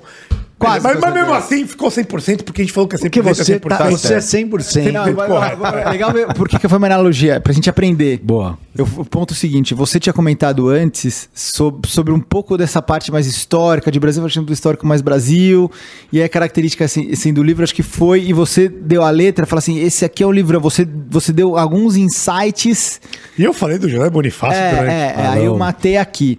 Aí dali eu fiquei na dúvida dos dois. O que, que eu pensei? Você, def- no primeiro momento eu pensei que era o conservador era do Alê, por quê? Eu também. Sabe por que eu pensei? Porque é um livro. É um livro. Você tem os dois livros, né? Ah, ah, os dois são mais característicos. Qual que é o outlier? O Alê. E quem que é o convidado de hoje? O Alê. Então talvez esse livro é mais contemporâneo, mais novo. é, e aí eu, eu achei que era, que era ele, porque era a característica do programa ser uma coisa mais, mais, mais, mais antiga, mais, mais retrô. Perfeito. Porque eu pensei nisso. Mas ao mesmo tempo, quando ele deu a letra, é um livrão, eu falei, hum, ele entregou. Mas pode falar uma coisa? A gente fala isso de propósito também, tá? É, é. Então faz Mas ser, pra essa enganar. vi. Pegadinha. Pegadinha. Vamos como então começa você, eh, Camara. Um minuto pro pitch do Roger Scruton como ser um conservador. Roger Scruton, inglês, de, é, um dos únicos ingleses de ênfase é, de direita. Posso ver mundo, ele? Por favor. um dos únicos ingleses de direita, de filosofia, eh, de filosofia eh, eh, conservadores, que tem que teve grande impacto no mundo moderno. Ele morreu recentemente, ele faleceu, se não me engano, há dois ou três anos atrás, é coisa bem recente. Ele escreveu sobre estética, sobre costumes, sobre arte, sobre conservadorismo. E tem uma, uma confissão muito interessante dele. Ele falou que ele estava em Paris em 1968. Ele estava no hotel em Paris. Quando ele viu confusão na rua, aquele levante estudantil de parisiense 68, ele pensou o seguinte: eu não sei por que, que essas pessoas estão na rua, mas o que elas estão defendendo, eu sou contra. E ele fundamenta o conservadorismo contra um, um- um- um ato anti-rebelde, um ato. Pip. Enfim, pip. Roger Scruton vale a pena lê-lo. É um gênio. Continua. continua. Não, tá bom, tá bom. Não, não, não tem não. Vai, vai, fácil. Não, foi bom, foi bom pra caralho. Bom, bom. Acabou? Acabou. Eu te dou Ah, mais não, 10 não, segundos. Você já matou meu pico. Não foi de propósito. Eu acho não, que a, a Bateu questão, um sono a só. questão mais. ah, vou te ajudar, Camarão. Não devia. Não, não, não, não, não, não, não, não, não, não, não, não. Que porra é? De ajudar o quê, meu amigo? Você é socialista agora? A questão toda é a seguinte: a- o conservadorismo é uma ideia que pretende ser perene, atemporal. né? Então, assim, não importa quem está no poder hoje, é uma forma de encarar a problemática da vida e buscar a racionalidade, a prudência como balizamento para você tomar atitudes. E isso você aplica em qualquer circunstância. Acabou? Fez sua parte? eu- não, obrigado. a- Então, então vende o teu agora. Então, então vende o teu. Então, tá de então- acordo? Não, não, não, não, Eu vou te falar, não, eu, eu dei uma piadinha aqui pra deixar mais apimentado, mas eu tenho esse livro, já li, e é sensacional. É um muito bom. puta livro. Sim. Um puta livro. De verdade, bela escolha, Camara. Vai lá, irmão. Ah, aqui eu tenho uma obra que é, a gente pode chamar ela de seminal, né? Porque ela basicamente não é porque ela é um ponto de partida, né? Então assim a gente pode colocá-la como balizadora de toda uma um pensamento, né? Murray e. Murray Rothbard ele é um expoente filósofo e economista americano e que defende ah, que o Estado, né? Tem a anatomia do Estado. Ele é No metade do século XX. Lá pra 1950, 1960. Exato, nasceu em 40 e pouco e ele é, a- bebeu muito da fonte ali do liberalismo, do, do- da escola austríaca de economia e nessa obra ele vai Aniquilar o Estado. ele vai desenhar né, o que, que o Estado realmente faz e não o que ele vende, né, o, qual a imagem que ele pretende passar. Então, a primeira, o primeiro capítulo, eu, eu penso que assim esse livro é muito indicado para aquele indivíduo que acredita no poder de, de benesses do governo. Né? Então, ele começa já falando que o Estado não é. Ele não é isso e ele argumenta para dizer que não é. E depois ele vai falar o que, que o Estado é, que no final das contas é uma organização social Criminosa. que pretende manter o controle da- da- do uso legítimo da força sobre um determinado território. É basicamente isso. Então tudo que ele faz é para aumentar o poder dele e É aniquilar o indivíduo. e- exatamente. Então Excelente. aqui é uma obra basilar para você começar a entender como um libertário pensa e é esse cramunhãozinho aqui, o Estado. Uma cagadinha. Bom, vamos lá, vamos ao que interessa, meu amigo. Meu pitch é o seguinte: José Bonifácio de Andrade Silva, Otávio Tar- Tarquínio de Souza, esse livro foi escrito em 1972. Por que, que eu trago pra você? Primeiro o seguinte: 62. 72. 72. Foi escrito em 72. Por que, que eu trago pra você? Porque, primeiro, na minha opinião, eh, José Bonifácio é o maior, mais alta e mais complexa figura brasileira de todos os tempos, tá? Esse santista eh, que nasceu nos meado, no meado do século XVIII, ele era um polímata. Então ele não sabe, ele sabia de muitas coisas, cara. Ele era naturalista, biólogo, poeta, estadista, minerólogo. Inclusive, ele descobriu eh, algum- alguns eh, eh, minerais específico- específicos, inclusive andradita, que é nomeada através dele, que deu ori, que depois foi o que possibilitou descobrir o lítio. José Bonifácio de Andrada e Silva. O Gustavo Scarpa tá procurando essas pedrinhas aí né, que o Mike prometeu pra ele. Não foi o, o, o William Bigode prometeu essas pedrinhas pra ele? Não, mineral, mineral. Esse cara é fudido. E, mas sabe o que mais? Sabe por que eu trago ele? Porque, principalmente no campo político, que é o que mais me encanta. Ele foi o primeiro chanceler do Brasil.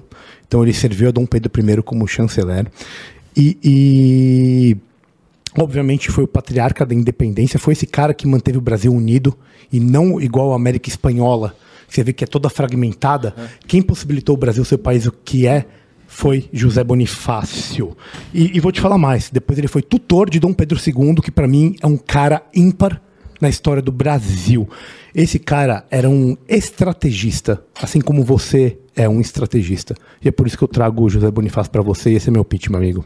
Só é uma pena não existir o YouTube naquela época. Porque ele Qual seria- livro que o senhor vai levar para casa, meu velho? Ele estaria no lugar do Felipe Neto e não. Cara, difícil, hein, meu? É, cara, é bem difícil. Eu gosto de livro pra caramba e eu vou falar o, vou falar a minha interpretação dos três, tá? É, o, eu acho que um dos que mais me geraram curiosidade foi Anatomia do Estado, porque é um livro que não é característico meu. Eu, não- eu nunca leria se não fosse uma indicação. É, o José Bonifácio, ele é um, eu, eu gosto muito de biografia. Eu gosto, acho que assim, você aprende a vida, você aprendendo a vida dos outros, você consegue é, aprender de alguma forma e refletir para a sua. E ele é um cara que eu já olhava para ter, mas como era mais antigo, muito mais histórico, ficou um pouco para trás. É, mas ele é um cara que, que, que, que já tá no meu to-do list aí de, de, de ler. Ao mesmo tempo, o, o Como Ser um Conservador é um livro que eu quis ler há uns dois anos atrás e não li e tá nessa minha listagem aqui para ler. Sai de cima do muro, irmão. Vai, no, vai, vai, vai, vai, vai, garotinho, vai lá, garotinho. Ó, eu vou fazer o seguinte, ó. Quem você compra? Não, não, isso aqui é uma porcaria, isso aqui marca 50 reais. Isso aqui você não, nem acha, nem acha esse livro aí. Cara, eu vou, eu vou fazer o seguinte, até pra, pra, pra durar a experiência aqui, eu vou pedir um. Eu vou, eu vou fazer uma passagem minha aqui, tá? É, Em off a gente tava conversando do que, que eu gosto de fazer de unir meus papos, né? É, normalmente eu gosto de pensar- pens- juntar pessoas que, que me ajudaram na minha carreira profissional e, e conecto com eles. E eu falo para ele escolher um livro e assino o livro, e aí re- eu remete àquele momento. Então, bem ou mal, eu vou escolher um livro e eu vou querer pedir, se vocês autorizarem, para vocês derem uma, escreverem uma dedicatória para mim no livro e eu guardo esse livro, esse momento que vai ser meu para o resto da minha vida. Sem dúvidas. Eu tô no meu próximo apartamento que eu vou comprar, eu vou querer fazer uma parede. É, eu tenho, eu tenho, eu consegui só fa- dos livros não, não ficou bonito. Tentei fazer, não- eu tenho- vou ter que contratar um artista plástico, porque não ficou bonito, porque ficou um monte de livro. Mas eu tenho uma, uma parede de vinhos autografados de donos de vinícola. Caralho. E aí eu, esses livros, esses vinhos tá lá, minha esposa fica brava, mas vamos tomar, o vinho é ótimo. Não, vamos tomar, autografado. Eu falei, Cara, você vai morrer, eu vou casar de novo e o meu amante vai tomar, Tomar o seu seu vinho. vinho. Fi- Fica esperto, seu trouxa. Você pode guardar a garrafa vazia com muito amor e carinho. Toma a porra do vinho, irmão. E eu queria gu- fazer duas paredes, uma parede é, do vinho e dos livros. Do livro ficou bacana, mas meu próximo apartamento eu vou fazer um artista plástico pra fazer isso. E o livro de vocês vão estar lá. E eu quero deixar um livro que, que, que dure mais. Então eu vou, eu acho que eu vou, eu vou no conservador que tá mais conservado. Roger Scruton. Puta vendeu. que pariu. Não acredito essa merda. Mas que merda. Eu vou- Puta que pariu. Eu vou anotar o livro de vocês. aqui. Tem Péssima uma- escolha, uma- péssima escolha. Isso aí você acha fácil. Isso aqui foi uma treta. Mano, isso aqui é sebo, é difícil pra caramba. Tô brincando. Esse livro vai impactar a sua. Não, é genial. Vai, Puta livraço. Quero Você que fez uma boa escolha. autografem, por favor. Com Uma cer- e- dedicatória, os iremos, três. não tenha dúvida. Principalmente o camarão. Mas, meu velho, é, é, Rafa, obrigado. Xuxa, valeu, velho. Obrigado por- pelo seu tempo. Aí você é um cara. Já? Ah! Olha, olha a culpa ali, olha o arrombado do PV. Chegou a ali, ó. polícia aqui, ó. Olha o Ó. arrombado do PV mandando a gente ir embora ali, ó. Tá bom, meu irmão, vai ter volta, tá? Pagou, pagou os volta. boletos, PV? Tá pago? Vai ter volta. Tá devendo os boletos aqui? Tá devendo? Tá tudo certo. Tá- Ó, vai ter volta, meu velho. Mas tá tranquilo. Brincadeira, o PVzão é gênio demais. Infelizmente nós temos tempos, mas, pô, cara, muito, muito, muito Valeu agradecido. mesmo. Obrigado mesmo pela Você é um presença. cara, sensacional. Sem, sem palavras. Puta carreira, puta exemplo pra todo mundo. É, do começo que você já falou da tua família, já me conquistou aos zero minutos, porque pra mim isso também é a coisa mais importante que tem. E vou, não tenho, tenho certeza que todo mundo que ouvir esse episódio vai conseguir tirar várias pequenas lições que vão ser muito, muito, muito importantes para a vida. E então a gente só tem que te agradecer, o Ari também. Obrigado, Arizão, por ter apresentado esse gênio que, que é o Rafael e o Xuxa aí. Muito obrigado, velho. Obrigado de coração. Pô, obrigado por estar aqui. Acho que assim, eu, eu tive a oportunidade de participar de alguns podcasts. Esse eu acho que foi o mais legal que eu participei. Pô, da hora. Então foi muito legal, assim, dessa resenha. Acho que foi mais um bate-papo. É, eu vou. Eu, vocês, eu não trouxe nada, não sabia do livro, então eu vou, vou dar um presente pra vocês também. Que isso. É, eu tenho o telefone de vocês, então primeiro é, você vai ter um ganhar um nutricionista da Care Club. Ô, você não conhecia uma Care Club. Você tava- você- não sei se estava ao vivo ou não, você falou, pô, tô me alimentando bem, não como carboidrato e tal. Cara, você, não- você tem que comer carboidrato, carboidrato é saúde. Eu falei, pô, será que eu falo? Não, eu tava meio sóbrio, não, agora que eu tô mais. Não, você tem que comer carboidrato.